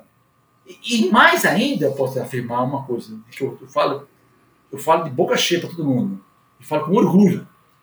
A minha maior medalha, uma, ó, você foi para uma Olimpíada, foi para uma semifinal, você viu o São Silvestre, foi, tem cinco pódios ali. Puta, é lindo, meu, pro esporte. Mas para minha vida, meu mundinho, foi ter parado de correr. Treinar parei faz muito tempo. Essa é a minha maior medalha que Deus me deu. Eu não parei de correr. Eu corro. E outra, muito feliz. Eu não corro um cara feio, pode ser com chuva, sem chuva, com sol, sem sol. Eu tô alegre. Eu vou correr feliz. Aí fala, mas, mas não dói nada. Não dói nada. Dói, não dói algumas é. vezes. Ah, tá. Dói algum... Aí vem o, o pé dói um pouquinho. Aí você vai lá e encaixa de novo, vai lá e dá um. Dá um mas você continua pelo lá. jeito magrinho, né? Do jeito que você sempre foi na época de atleta. Ah, divino, divino. Magrinho, o físico total, saúde plena. É... Coração tá é bom, Zé? O coração tá bom? Tá zerado. Ótimo. Coração, pressão, tudo zerado. Eu faço um exame assim grande, checar, eles falam assim, linguagem, um exame normal de médico, né, uma clínica legal. Eu faço uma vez por ano, que é a bateria bem puxada, né? Uhum. Tá tudo zerado. Até, até eu vou fazer agora, vou fazer daqui um mês, eu vou fazer, daqui um mês. Ah, que legal. Eu, bateria, né? eu controlo direitinho, né? E... Ô, Zé, eu acho que foi... a vida. Hum a vida, viu, viu, Michel? Eu te cortei. A vida, ela, ela, ela tem que ser. É porque os atletas não sabem o, o tamanho que ele é. Porque é uma obra de arte, né? A maioria. Todos são uma obra de arte. Viva. Ele, ele tem esse poder de dominar. O físico dele é uma peça de arte. Olha que bacana. Antônio, peraí, mas você tá falando de arte? É, vai pular 2,60 metros de altura. Como é que ele pula? Eu não sei. Eu não sei. Como é que ele corre 100 metros em 9,70, 9,50, 58, parece que é do. Como ele faz isso? Em um segundo fazer 11 metros e pouquinho. Um segundo! 11 metros! Como é que ele faz isso? Não dá para imaginar. Então é arte pura, é a arte da vida. O esporte é uma, uma, uma, uma, uma virada muito forte, né? E vai continuar por muito. Então, eu falo isso de boca cheia. O que eu fiz, que eu nasci assim, eu apenas desenvolvi o que eu era. Eu já tinha essa coisa. Você perguntou, você tem saúde plena? O coração tá bom? Eu não sinto nada. Os médicos falam que eu tô bem. E ele bate normal. Pensão normal. Eu como bem, durmo bem. Que você faz para. Eu me mexo bem e como muito bem. E bebo bem. Não muda nada. O jogo não muda. Aí pergunta, mas a bebida lá, o isotônico, eu fazia alguns bons. Eu fazia. Mas porque eu gastava demais, né? Você gasta tipo um salzinho, um limão, mas a água é, é a base de tudo. É como uma vitamina. Todos modos falaram, João, você é tão legal, teu organismo, o todos modos Oliveira. Foi meu médico, eu falei já, já umas 4, 5 vezes, né? Que eu mais. Teu, teu, teu organismo é tão perfeito, o organismo, tome água. Se quiser vitamina, não vá a nenhuma farmácia. Olha o que ele falava. Pega a fruta que você gostar e bata com água. E toma isso. Vida. Ô, Zé, eu nunca gostei disso. Isso em 80. Nem, nem... Ah. Em 80 ele falava isso pra mim. Então, mas em, em 80 você ganhou a São Silvestre, que era patrocinada pela Vitasai. É. Nem Vitaçai você chegou a tomar, porque você lembra dos teus tempos até hoje, cara. Você lembra dos segundos e tudo mais. Tudo. Nem Vitaçai, é, Zé? Não. Mas são coisas que é necessário. Vitaçai, Vita, Vitaçai, Vitaçai não, Centrum, 50 a mais, é. pra quem já passou dos eu, 50. Eu, eu, assim, eu acho que se tem uma saúde boa, plena, plena saúde, é comer bem e dormir bem. Agora, se tem uma deficiência orgânica, claro, é. aí vai ter que ir para o médico. Opa! Uhum. Tem que ir para a oficina para uhum. calibrar. Como diz a droga, ela é boa. Mas para medicina. Claro. Não para tomar. Exato. Vai, é. É, eu, eu, eu, não vou no dentista sem tomar uma anestesia. Mas eu, eu não conseguia fazer uma... então, é, é necessário. Né? A, a ciência, a, a medicina, é, a engenharia de estudo é um conjunto bonito, né? é um conjunto forte. Tem que ter o chapéu. Mas para isso, né? Uhum. Quando você está fora da linha, tem que se ajustar, né? Tem que ir lá para. Mas você, de boa saúde, tomar, para quê? Essa palavra eu nunca vou esquecer. Eu estou mão de ombros e não dele. Olha, você põe água e as frutas que você ama. Todas. Pronto. Você sabe quanto tempo está aquela vitamina lá? Eu falei, não sei, nem sei. Então, não quero nem saber. O que tem ali para estar lá? Ele falava isso para mim, né? Saudade dele, né? Puta, eu... Ele tinha um defeito muito chato, ele era corintiano. Muito chato. Ô Zé, a corrida, a corrida, depois que você se aposentou, a corrida te abriu muitas portas, a tua fama, aí, né? A tua fama adquirida até então. Ou foi mais essa tua simpatia, esse teu jeito aí simples e espontâneo de ser? O que, que, você, que, que você acha? Eu acho que as duas coisas. Porque é, é aquela coisa, a, a, coisa boa traz, né? É, a energia boa atrás a, a energia boa, né? Então, uhum. As pessoas que eu conheço hoje, a maioria, mesmo da, da, da parte de, de, de, que me ajuda na, na, na, nos eventos, né? Uhum. Ajuda o evento, não me ajuda, ajuda, ajuda o evento, né? Patrocina, essas coisas lá. É, é, é por isso também. É por isso mesmo. Acho que é, é isso. A venda não é venda. Você tem que conquistar. Né? Conquistar e a conquista é essa, essa coisa de estar bem, bem humorado né? com a vida e mostrar o projeto também bem humorado, hiper feliz. Isso é legal. Uhum. Isso eu acho que ajuda. E uhum. a corrida é um instrumento bacana. Te deixa essa energia lá em cima, né? Uhum, lá no dúvida. limite. Você, uhum. essa cadeia de hormônio, né? Que você ativa, né? que você domina, você tem conhecimento disso, você sabe o limite que você pode ir, você se machucar, eu sei. Eu faço metade do que eu poderia fazer eu, hoje, né? Então eu tenho um limite meu, né? Para me Uhum. estar bem. Agora, se não fazer nada, isso eu não, não consigo ficar. Ou, bom, um dia hoje eu não fiz nada, amanhã eu não faço nada. Isso não existe. Isso para mim é uma atividade mais, a, mais alta do que andar e caminhar, né? Eu tenho que ter o meu trotinho, né? A gente fala trote, né? Uhum. Corridinha bem fraquinha, bem tranquila, bem suave. Desabrochar para a vida, né? A vida é isso. Né? O que, que a corrida te trouxe de mais valioso? Liberdade. Em todo sentido, liberdade. Liberdade. Né? Poxa vida. Isso é caro, né? É duro falar isso na, no, nos tempos de hoje, né? Mas é isso. Eu acho que as coisas estão aí, estão acontecendo aí, mas você tem que buscar os caminhos bons, né? E planejar isso, né? mas planejar é chato, não. Você tem que evitar algumas coisas, né? Como, é, bom, deixa pra lá. Mas é um campo grande, é um campo bem vasto, né? Você tem que escolher. É uma questão de escolha também, né? Ô Zé, é, quem, quem foi o melhor corredor é, que você já, já acompanhou, que você torceu vivo ou, ou morto, assim, na tua opinião? Quem que é o melhor corredor e por que que você escolheria ele, escolheu ele? Olha, tem um caboclo aí, é, que é um pouco a, a sua numa, eu admiro muito ele, né? Porque depois veio toda a escola de fundo, meio fundo, né? falar do meu, meu lado, né? É, que seguiu a metodologia, mas baseado no que nos princípios dele, né?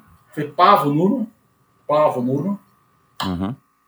Ele ali ele começou aquele intervalo de treino que se fala correr com uma, um reloginho na mão, né? Que a turma bateu os em recorde do mundo, ganhou nove, foi dez medalhas olímpicas, né? Qual a nacionalidade dele? Uh, Pavo Nuno hum, Com esse nome, eu nunca ouvi falar. é da não é, é, não é finlandês, não é acho que é Escócia. Escocês? Acho que é Tá. escocês, ele é. Acho que é isso. Eu tô- Depois eu a vou procurar aqui saber quem é ele. Aham, Pa- Pavo Nuno. Aham. Depois dele, vem toda uma escola, né? Europeia, ali, a italiana, a portuguesa, a americana. E a nossa que vem ali de um braço no português, né? De fundo, meio fundo. A gente tem que admitir isso, né? Ali do Mendes Pereira, depois os meninos lá, o Paulo também, né? Teve o Mohamed, Rosa Moto ali, os irmãos Castro. Ah, de fundo para valer, né? Chegaram no topo do mundo, medalha olímpica, né? Então, é- tudo é a raiz vem de- desse senhor. Depois, mas ele, depois teve ali o é, Tchecoslováquia, né, o Emil J. Topek, que também vem baseado em cima dele, né? Baseado Entendi. em cima da. que foi, deu um passo, né? Um passo depois dele, né? Uhum. Esse acabou cair, foi fora do comum. Foi E foi, o- o- e foi o Carlão que te apresentou a ele, assim, a, a Não, metodologia ele, dele? ele- eu não cheguei a conhecer ele. O, o, o Zatopek sim, cheguei a conhecer, né? É, agora, o. o Não, mas ao Pavlov, não. trabalho dele, foi o Carlão? É, o Como é que trabalho você dele, descobriu sim. ele? Em Ah, tá. livro, né? Em livro, né? Na faculdade eu comecei a pesquisar, né? Aham, E me- ir a fundo nisso, né? uhum. Porque a- a- é, ele, ele foi muito engraçado, né? Porque tudo que ele, faz, ele fez, hoje faz, claro, em amplitude mais agressiva, né? Uhum. Tem, tem o material, a vestimenta toda, tem tudo. um- Mas ele foi o propulsor do intervalo treino, né? O front Uhum. né? Ele criou Uhum. essa palavra, forte e fraca. termos Ah, ele que foi o, ocidentais, o- Ah, ele que é o É. criador. Eu, ia- eu ia perguntar isso, com esse nome eu ainda pen- pensei nisso. Ah, ele foi o cara que cunhou o fartlek. Então ele era, era série. Ele é um, diria, foi um. é, foi um pai ali, né? Aham. Entendi. Tudo meio. E, e do Brasil, quem que você admira, é, enfim, correndo hoje ou que já, que já se aposentou? Quem são os corredores que você admira e por quê? Ah, tem alguma. Eu, na- nas meninas tem a Carmen, né, que teve um grande corredor. Os tempos dela foi extraordinário, né? A Carmen Oliveira. Aham. É, mas tem outra, tem a Maria Zeferina, tem a Baldaia, Uhum. tem uma outra lá no da, da tem outras que já, já passaram e ganharam, as já ganharam, né? Uhum. Mas no masculino é duro falar. Mas o trabalho do Vanderlei foi muito bom. E do Marilson, né? muito bom.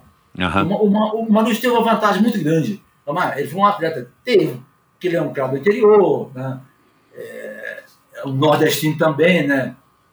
Mas é, ele teve uma vantagem que ele pegou um, uma, um, um, um, é, um, um Adalso Domingos, né, que foi o técnico dele, já também é atleta de fundo meio fundo, campeão pan-americano, né? Aham. Então ele, ele, ele, graças a Deus, teve uma grande vantagem. Então eles dois seriam referência. Mas poder falar também do, ah, do, do né? Ganhar uma São Silvestre em cima do Poltergar ali chegando, né? E aquela vitória também marcou muito para todos nós, né? Uhum. Não era em cima de um qualquer, era do número do mundo, né? Pois é. Poltergar, né? Então, E aí, nu- numa finalzinha do Ida. Né? Então é isso. Aí, tá, mas, mas bem, não tem mais nada. Mas é, Ronaldo da Costa foi uma coisa extraordinária, uma coisa, uma energia fantástica, né? Que ele tinha ali na maratona, né? Assumindo o recorde do mundo, né? Então esse povo aí, é, o Brasil tem um, um celeiro de atleta, tem e está sendo desperdiçado, porque se nós aparecemos lá atrás, nós, né? Você imagina que tem aí tá apagado, né? Tá Exato, apagado. tá passando Então- e a então- gente não tá, né, não não estão não tão sendo revelados ou descobertos pro atletismo. E quando são, talvez não consigam desempenhar o seu, o seu melhor, o seu melhor desempenho Não justamente. temos, É. não temos, Michel, não temos mesmo, é a judiação. Então o local hoje está bem pequeno hoje para descoberta. Uhum. Bem pequena mesmo. Tem o Pinheiro, que deu, deu reduzida agora. Eu Exato. tentei falar em São Paulo para ver se montava uma célula lá olímpica, né? Voltar. Aham. parte de fundo, né? Mas não consegui ainda. Eu tenho que falar lá com o presidente novo, dar lá, lá com, com- lá, o, o nosso presidente atual, né? Para ver se ele dá uma. Né, um, uma eu conhecer, ele é um menino bom, mas é, que precisa ter local, né? Lugar adequado, com Então, uma certa história. É. Tem o, tênis, o, o Minas Tênis Clube, mas também tá, é, tá tudo meio devagar, né? Meio devagar. Uhum. Tem lá o Cruzeiro, que tinha lá um fundão lá o Linardi, mas também tá para, parou. Então nós estamos hoje bem carente de, ah, assim, de uma frente eh, esportiva pensando em Olimpíada, né? Tá bem difícil hoje no Brasil. Ô Zé, para terminar, a maratona nunca te seduziu? Você chegou a correr alguma maratona valendo? Eu cheguei a fazer, eu cheguei a fazer algumas maratonas, mas eu era mais o coelho. Eu corri para valer, mas eu, eu, eu quebrava. Eu ia Ah, tá. bom até os 30 e pouco bom. Aí quando ia para a parte final, eu quebrava. Uhum. Eu tentei umas três vezes. Eu falei, ah, não vou fazer mais, não, vou acabar me ma- machucando, né? Entendi. Tendo problema sério, né? Uhum. E eu ia bem assim, a nível pancada, até, até os 35, ali eu quebrava. Treinei para isso, para que Uhum. essa barreira. Aham. Mas eu fiquei ba- batendo na mesma tecla. Aí eu falei, ah, eu estava com 35 anos, é melhor é, voltar para casa e ficar quietinho. Né? Porque lá, é que lá em cima a coisa é pesada, lá em cima, né? Meu Ali Deus, eu, só- eu é só ou não posso é, imaginar. É, eu só posso imaginar. Porque eu lembro né, que eu, na meia, eu, eu andei ah, com as marcas da a ponta do mundo, né? Em 83, andei para a reta do mundo, né? Para um em um, na época, né? Era muita coisa, né? Mas é, é diferente. Você fala, ah, eu fui, a meia, todo mundo falava, ah, você vai fazer a maratona para a terra do mundo. Mas maratona é outra história. É falando de meia, né? E eu trabalhei muito com isso. Até o Vitinho, o Vitor Malzone, falou, poxa, onde você acertar a maratona, você vai fazer a mundial. O problema é acertar, se acertar. E eu não consegui, não consegui. Esse foi o Tá motivo. certo. Por quê? Seu físico ou a minha cabeça não estava naquele momento já passou, porque 36 já é, é velho, né? Pô, né, né, né, Nesse É. nível, né? Tá, é, é. Ô, ô, ô, Zé, e só uma curiosidade, já que a gente que eu te perguntei aqui da maratona, porque eu não tinha lido nada, eu li que você tinha sido coelho é, de algumas maratonas, mas eu achei que você tivesse, é, enfim, tentado de alguma maneira. É, e tentou, né? O, a, a, o, o, o Eliud Kipchoge lá fazendo a maratona daquele jeito lá em Viena, para baixo de duas horas, o que, que você acha daquilo? Qual a sua sensação, assim? Você acha que é válido? Você achou legal? Você acha que isso vai acontecer já já? É questão agora de tempo? Que aquele cara Não, é um é uma- fenômeno, né? Nós humanos somos ilimitados. Ilimitado. Tudo normal. Pra, ele fala assim, mas, mas normal? eu diria assim, eu falando como atleta, normal. Não vai acontecer, não tem como parar isso, não tem como. O, uhum. o ser humano ele é em evolução constante, né? A arte não tem, tem, limite, a arte não tem, não tem fronteira, uhum. não existe fronteira, não existe. Né? E o ser humano é isso, né? É pouquinho, não, é um pouquinho, vai conseguir um pouquinho, vai conseguir, porque é, é isso é humano. O ser humano é, ele é incontente, ele está sempre descontente com alguma coisa, né? Como é arte, ele quer pôr a vírgula dele lá, aquele, e ele pôs lá, né? E bonito ver, né? Aí, aí nós temos certeza que nós somos infinito, somos ilimitados, né? Por que isso? É essa inteligência, a simplicidade, a grandeza, o que eu amar, e aí vem as coisas mais simples, né? Ele é uma pessoa simples, ele lugar no origem simples, né? Uhum. É, e até eu li um artigo dele que ele fala desse negócio de correr feliz também, né? Ele está em fadiga e começa a rir, né? Em fadiga. Porque a, a invenção da, da força, a arte maior é essa coisa da, de você, né? Em, se enganar. É você pôr. Que a, mas você vai estimular mais coisas dentro do organismo. Como? Só com alegria. Você chora. Por que você chora? Por que você chora? Porque você arrepia. Lá em cima, em fadiga, quer dizer, quer dizer isso? É, ele sabe, eu, eu, passei por isso, é, é lindo, é uma, uma, energia extraterrestre, né? Uma energia que você tem dentro de você, você não conhece. O comparativo que posso falar, mais próximo disso, um ser humano quando toma um susto, ele mesmo saudável, ele vai quase, ele chega quase a infartar. Ele faz coisa que imaginar, num susto. Uhum. E você imagina isso consciente. O que, que pode fazer daqui a mil anos? Uhum. Mil anos, cem anos, cinquenta anos? Essa, esse desenvolvimento. Dessa. E, o, e a, o estímulo é por aí. O caminho do estímulo. É uma sequência disso. Do susto. E sem fadiga, muitos anos, muita geração.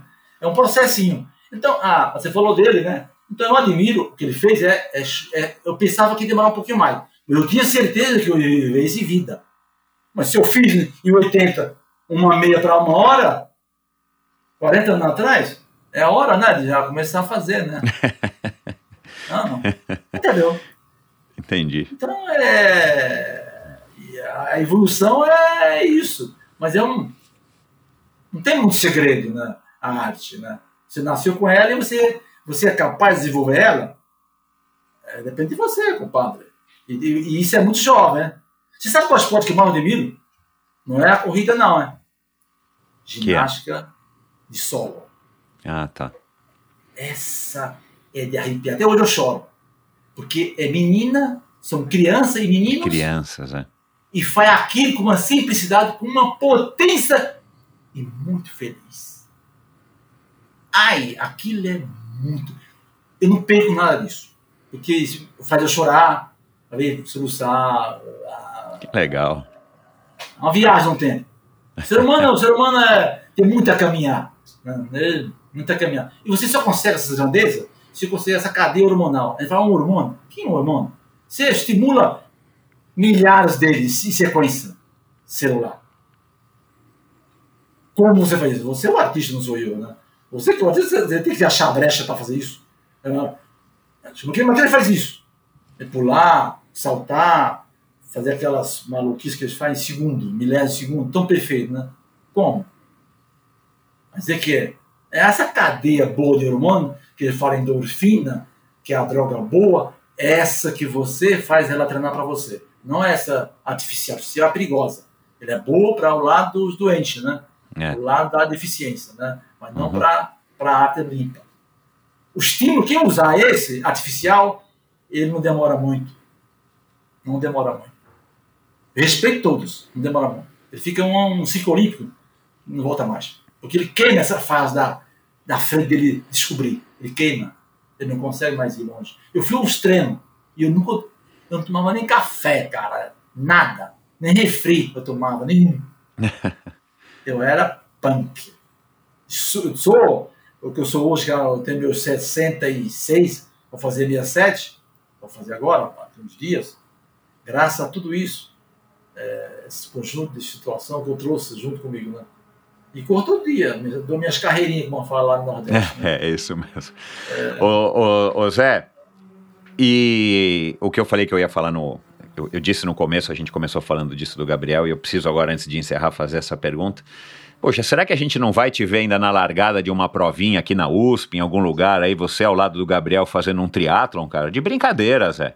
É, eu, eu fui. Eu, fui eu acho que com o teu condicionamento físico na tua faixa etária, se ainda belisca um pódio, viu? Não, é, não, é Nadar, eu vou morrer afogado. Nada, nada cachorrinho. Eu morro no meio, no meio do percurso. Não, mas vamos na treinar bike, um pouco, cara. Uma bike dessa minha perninhas que eu tenho fininha, vai quebrar. Vai quebrar. Mas na corrida eu me salvo. Mas nessas duas modalidades lá, que eu não, A bicicleta eu aposto que você vai bem também, cara. Ah, assim, não, ali é, tem que ter perna, mano, tem que ter uma musculatura para aquela, aquela grandeza é, é, os caras pedalam, ó, eles andam acima de 50 por hora, cara. Não, mas você não precisa. É, é só para é só para é, é só para fazer o gosto do Gabriel. Ele não te chamou ainda para fazer uma prova? Não, eu fui no Rio, um Rio, um Ironman dele que ele fez lá, aquele um Ironman que ele tem aquela meio Ironman, né? Meio Ironman. Eu, né? eu fui com ele. Eu até eu finalizei a corrida com ele. Ele chegou para que fez 5 ah, horas. Ah, legal, fez. cara, que legal. Tá. Nada, parece sei quanto no mapa e tem é, 1800, 90 e 21. 90, é. é punk, meu. Ele chegou, é, ah, tá louco, meu, tá louco, não dá, não dá, não, não dá, meu. São outra, é, é, é o esporte, é, ele, ele, é muito preciso, né? Eu tenho uma musculatura, a corrida, eu pedalo, eu pedalo, eu pedalo, eu nadar ou nada, né? Eu falei a cachorrinho, mas é verdade, não sou nadador, né? não, sei, não me afoga, né? Vou falar, a minha escola que eu aprendi a nadar, Papai ia lá um sábado ou um domingo, turma, olha, vai nadar, a turma tem que nadar. Chegava no, no Rio, jogava um menino. É, não era no açude? Nadar. É, não, era no, no Rio. Jogava não, no Rio, no tá. Rio e ia pegar lá embaixo. Aquele que chegasse lá, vivo ou sem se afogar, chegou. Né? Então é diferente, meu. É diferente. É diferente, meu. Cara, que seria tão legal, cara. Puxa vida, meu. Tomara que, vou, que, o, que o Gabriel convença. Não sou eu que vou te convencer, mas tomara que ele te convença. Na corrida Aí você volta aqui para contar, hein? Que essa aqui vai ser inédita. Eu quero saber. Ô, Zé. No, no, mar, no mar não dá. No mar não dá. Ô, Zé, pesado, né? você se vê voltando, sei lá, pelo menos para Recife ou para Caruaru, que é ali pertinho de Bezerros? Ou você vai ficar é... o resto da vida aqui? é, é, acho que a. Eu vou, eu vou estar lá e cá sempre. Uhum. Uhum. É, eu vou manter essa linha de. Lá estou lá um pouquinho, estou aqui um pouquinho, né? Aqui uhum. mais, né? E depois chegar a idade também, você começa mais. É, tem os eventos, né? Que é um trabalho, né? Mas é. A não ser amanhã eu venha mudar. Mas é difícil. A minha mulher é daqui, é aqui de São Paulo, né? Ah, filho, entendi. Meu filho nasceu aqui, então eu tenho dois contra um, né? Então Entendi. é uma briga, uma briga pesada, né? Então, Zé, lá em Bezerro, lá em Bezerro já tem um, um, anel viário com o teu nome, tem uma estátua, tem um campinho de futebol, tem alguma coisa lá que tem uma avenida com o teu nome, como é que é lá? Você é celebridade não. quando você chega lá? Ainda não, já me deram para Pangu, de, o governador foi lá homenagear, ainda era vivo ainda, o Eduardo Campos, né? Uhum junto lá com o prefeito Branquinho, que foi deputado também nosso lá, do estado. É, mas a rua não. Rua eu nunca pensei nisso, mas podia falar lá para a prefeita lá nossa, né? Uma praça, uma praça, uma praça a, com a uma pistinha né? de corrida. É. É. é uma coisa interessante fazer, é interessante. Mas eu, o secretário de Estado já tinha falado disso já. Mas eu falei, eu, eu não tenho mais. É, eu, gosto de, eu, eu quero tudo em vida. Morto não quero nada, né? Não quero em vida, né? Homenagem. Já recebi maiores homenagens do, do, meu país, já recebi. Recebi a, a comenda do meu estado lá, que é a Hora do Arap, que é a maior, do Marco Maciel na época, né, em 83, 84. Aqui em São Paulo também eu recebi as maiores comendas do, do, do nosso país, né? Que é a Hora do Ipiranga, né? Uhum. Então, então acho que eu fui bem o meu trabalho foi legal e eu acho que eu fui, eu fui bem reconhecido. Voltando a, a você, uhum, uhum. Então, a, a, parte que da bom. mídia toda, apesar que já faz tempo que eu parei, né? Estou falando de 20 anos atrás que eu parei. Não foi um dia. Aí 23 anos que eu parei de correr profissionalmente, Olá, de é. treinar. Eu vou faz, treinar hoje. Faz, faz mais né? tempo que você parou do que durou a sua carreira. Então, então 23 anos que eu parei. Eu parei em 97 para 98. Que eu saí dos Estados Unidos com mala e cuia, como fala lá no Bezerro, né? Uhum. Falei, ó, não quero mais nada, aqui está meus móveis, a minha casa, tchau, obrigado, Estados Unidos. voltei para Bezerro de novo, né?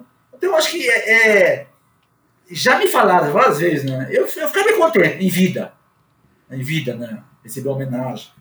Mas já, já me deram o Papangu, de, no, de 2000 e... É, me deram a homenagem ao Papangu. Né? Uhum. Toda a arte criada foi na minha, a, minha história, né? Então, é, que legal. um marco bacana, né? Uhum.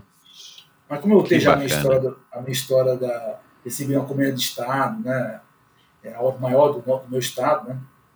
Tem a minha aqui do, de São Paulo também, a nossa aqui, da, do, do, do, do Ipiranga, né? Uhum. Então, são coisas divinas. Bacana. Uhum. Zé. É é... mulher, o, o, o Bi tá chegando. Não, então, perfeito, porque bateu na hora aqui, cara. O Gabriel chegou, vai precisar levar o computador embora. Zé, mais uma vez, cara, muito obrigado. Quem quiser te procurar aí para fazer palestra, para de repente fazer uma consultoria para organizar é, algum, alguma corrida aí pelo Brasilzão todo, já que eu tenho audiência aqui, tem gente no Brasil inteiro ouvindo a gente. É, te procura como? Como que é o melhor canal para falar com o José João? Olha, o, o primeiro obrigado, Michel. Parabéns pelo, pelo do trabalho. Acho que é bacana isso, divulgar o esporte nacional. Você é um herói também. É, não é Obrigado. fácil. É duro. Precisa ter patrocínio. Muito patrocínio. Não, vi, não tem ninguém aí não patrocinando, não? Não. Tem que ter, não, cara. Eu tenho, eu tenho, eu tenho sim alguns, alguns, alguns patrocinadores que me ajudam e tenho alguns ouvintes Preciso. também que me ajudam, mas isso Boa. aqui é mais um empenho mesmo pessoal de poder, de alguma maneira, estar tá colaborando também, né, com é, o fomento e, do esporte brasileiro. E obrigado na, pela, pela, pela, pelo convite, né? Estou honrado com isso e amei a sua pessoa pelo teu papo, papo bom, papo de atleta. E é isso, acho que obrigado. E o meu, o meu, meu site pessoal, para entrar, é, tem, tem da empresa e tem o meu particular. Meu particular, é, quer bater, bater papo comigo, é o jjsatleta, uhum. né? Porque tem tá. empresa, não dá da empresa, empresa é muito grande e eu nem cuido disso, que cuida de outras pessoas para mim, né? Entendi. Então, a JJS Eventos, é, entendi. É, ela cuida dos projetos e tem pessoa lá qualificada para cuidar disso, né? Uhum. Então esse é o meu, meu particular, que é o tá JJS, que é essa iniciativa, né? Uhum. atleta, tudo junto, né? roboal.com.br. Esse é o mais tá um, bom. que isso aqui não tá, não tá no meu, meu ossada da, de, da, de, da, da, empresa, né? Entendi. Esse evento. Tá bom. Então é isso, eu, eu fiquei feliz, estou contente, fiquei muito feliz desse bate-papo. Amo falar de corrida. É, podemos marcar um dia falar mais coisa. Vamos, é, vamos, opa. É, contar mais história, que, contar. É, eu quero que é. você comece a contar as histórias aí que você viveu, que eu imagino que, que quantas que não são, né? Então é isso, Dan. Então, é isso aí. Legal, Obrigado. Zé. Obrigado Boa você. Energia. Obrigado. Igualmente para vocês, agradece aí ao Gabriel e boa sorte aí, cara, na tua, na tua carreira. Obrigado, Michel. Um abraço, fique com Deus. E é isso, pessoal. Espero que vocês tenham curtido esse bate-papo incrível, com uma figura simples, um cara super divertido, um cara super inteligente, um cara super é, simpático. Cara, que prazer, que surpresa boa ter, ter conseguido bater esse papo aqui de quase duas horas, duas horas, né, com o José João da Silva. Muito obrigado pela sua audiência. Eu vou colocar aqui no post do episódio de hoje alguns links, eh, não para a rede social do Zé, que o Zé não tem, mas vou colocar aqui alguns links para alguns assuntos que a gente conversou aqui. E só lembrando que eh, a gente falou aqui de diversas pessoas que já passaram pelo Endorfina, tive o privilégio de estar tá recebendo aqui Carmen de Oliveira, Joaquim Cruz, o Ronaldinho, Ronaldo da Costa, o Emerson Iserben.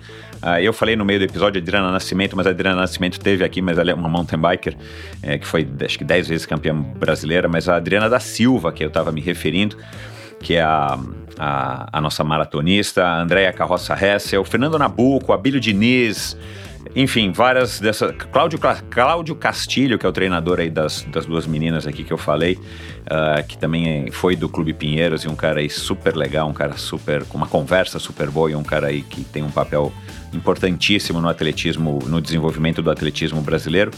E todos esses episódios você ouve aqui, né? Eu tô Estou sendo repetitivo, mas é porque é, eu tenho que fazer um pouco aqui de, de, de marketing pessoal do Endorfina. Você ouve em qualquer agregador de podcast hoje espalhado pelo mundo, ou aqui nesse mesmo agregador que você está ouvindo, ou no meu site, endorfinabr.com, e é lá mesmo que você pode assinar a newsletter semanal, lá mesmo que você pode é, né, clicar no link para acessar o meu canal no YouTube, onde você vai poder assistir essa conversa se você quiser, ou né, quer assistir trechos dessa conversa, lá também e de outras conversas desde aí do ano passado. E você também pode ir lá no endorfinabr.com, você também acessa o meu, o meu Instagram, tem um linkzinho para o meu Instagram, que é endorfinabr, é um Instagram bem simples de você achar. É, e aí, se você quiser, eu já peço aqui para você seguir e assinar o Endorfina Podcast tanto no Instagram quanto no seu agregador favorito de podcast. Isso me ajuda muito. E no meu site, endorfinabr.com, você encontra também um botãozinho ali para você apoiar financeiramente esse projeto. Né? O Zé fez essa pergunta agora aqui que não tinha nenhum patrocinador aparecendo aqui no, no vídeo desse programa. E, e eu tenho sim patrocinadores que me ajudam muito, mas a sua ajuda também, se você quiser colaborar com esse é, projeto, fazendo uma contribuição mensal, a partir já de 20 reais por mês, você vai estar ajudando e ajudando muito. E se você quiser contribuir com mais, claro, sua ajuda é super bem-vinda. Ainda eu retribuo aí com alguns é, presentes, um, um, uns produtos exclusivos do Endorfina Podcast. E tudo isso você encontra lá no meu site, todas essas informações. E é isso então, pessoal. Espero que vocês tenham curtido. Cara, eu adorei, adorei. É, que conversa interessante, já falei no começo aqui do episódio. Um cara aí que é que mantém uma conversa bacana. Quero sim marcar com ele uma volta para ele contar só histórias, mas enquanto isso, a gente aguarda o próximo convidado que é espetacular e você não perde por esperar no próximo episódio do Endorfina. Até lá, um abraço aí, valeu. Esse episódio é um oferecimento da Shoe Station, uma loja especializada em artigos esportivos para corrida, triatlon, esportes outdoor e trail. A performance sempre esteve presente no DNA do Gustavo, que é ex-atleta profissional da seleção brasileira de handebol e o idealizador da Shoe Station. A Shoe Station traz um novo formato de serviço com atendimento exclusivo e personalizado, bem diferente do que, que você está acostumado a encontrar por aí no mercado hoje. Depois de conversar com você, cliente, e entender as suas necessidades e expectativas, é realizada uma anamnese, então são feitas as sugestões dos melhores produtos que você está procurando.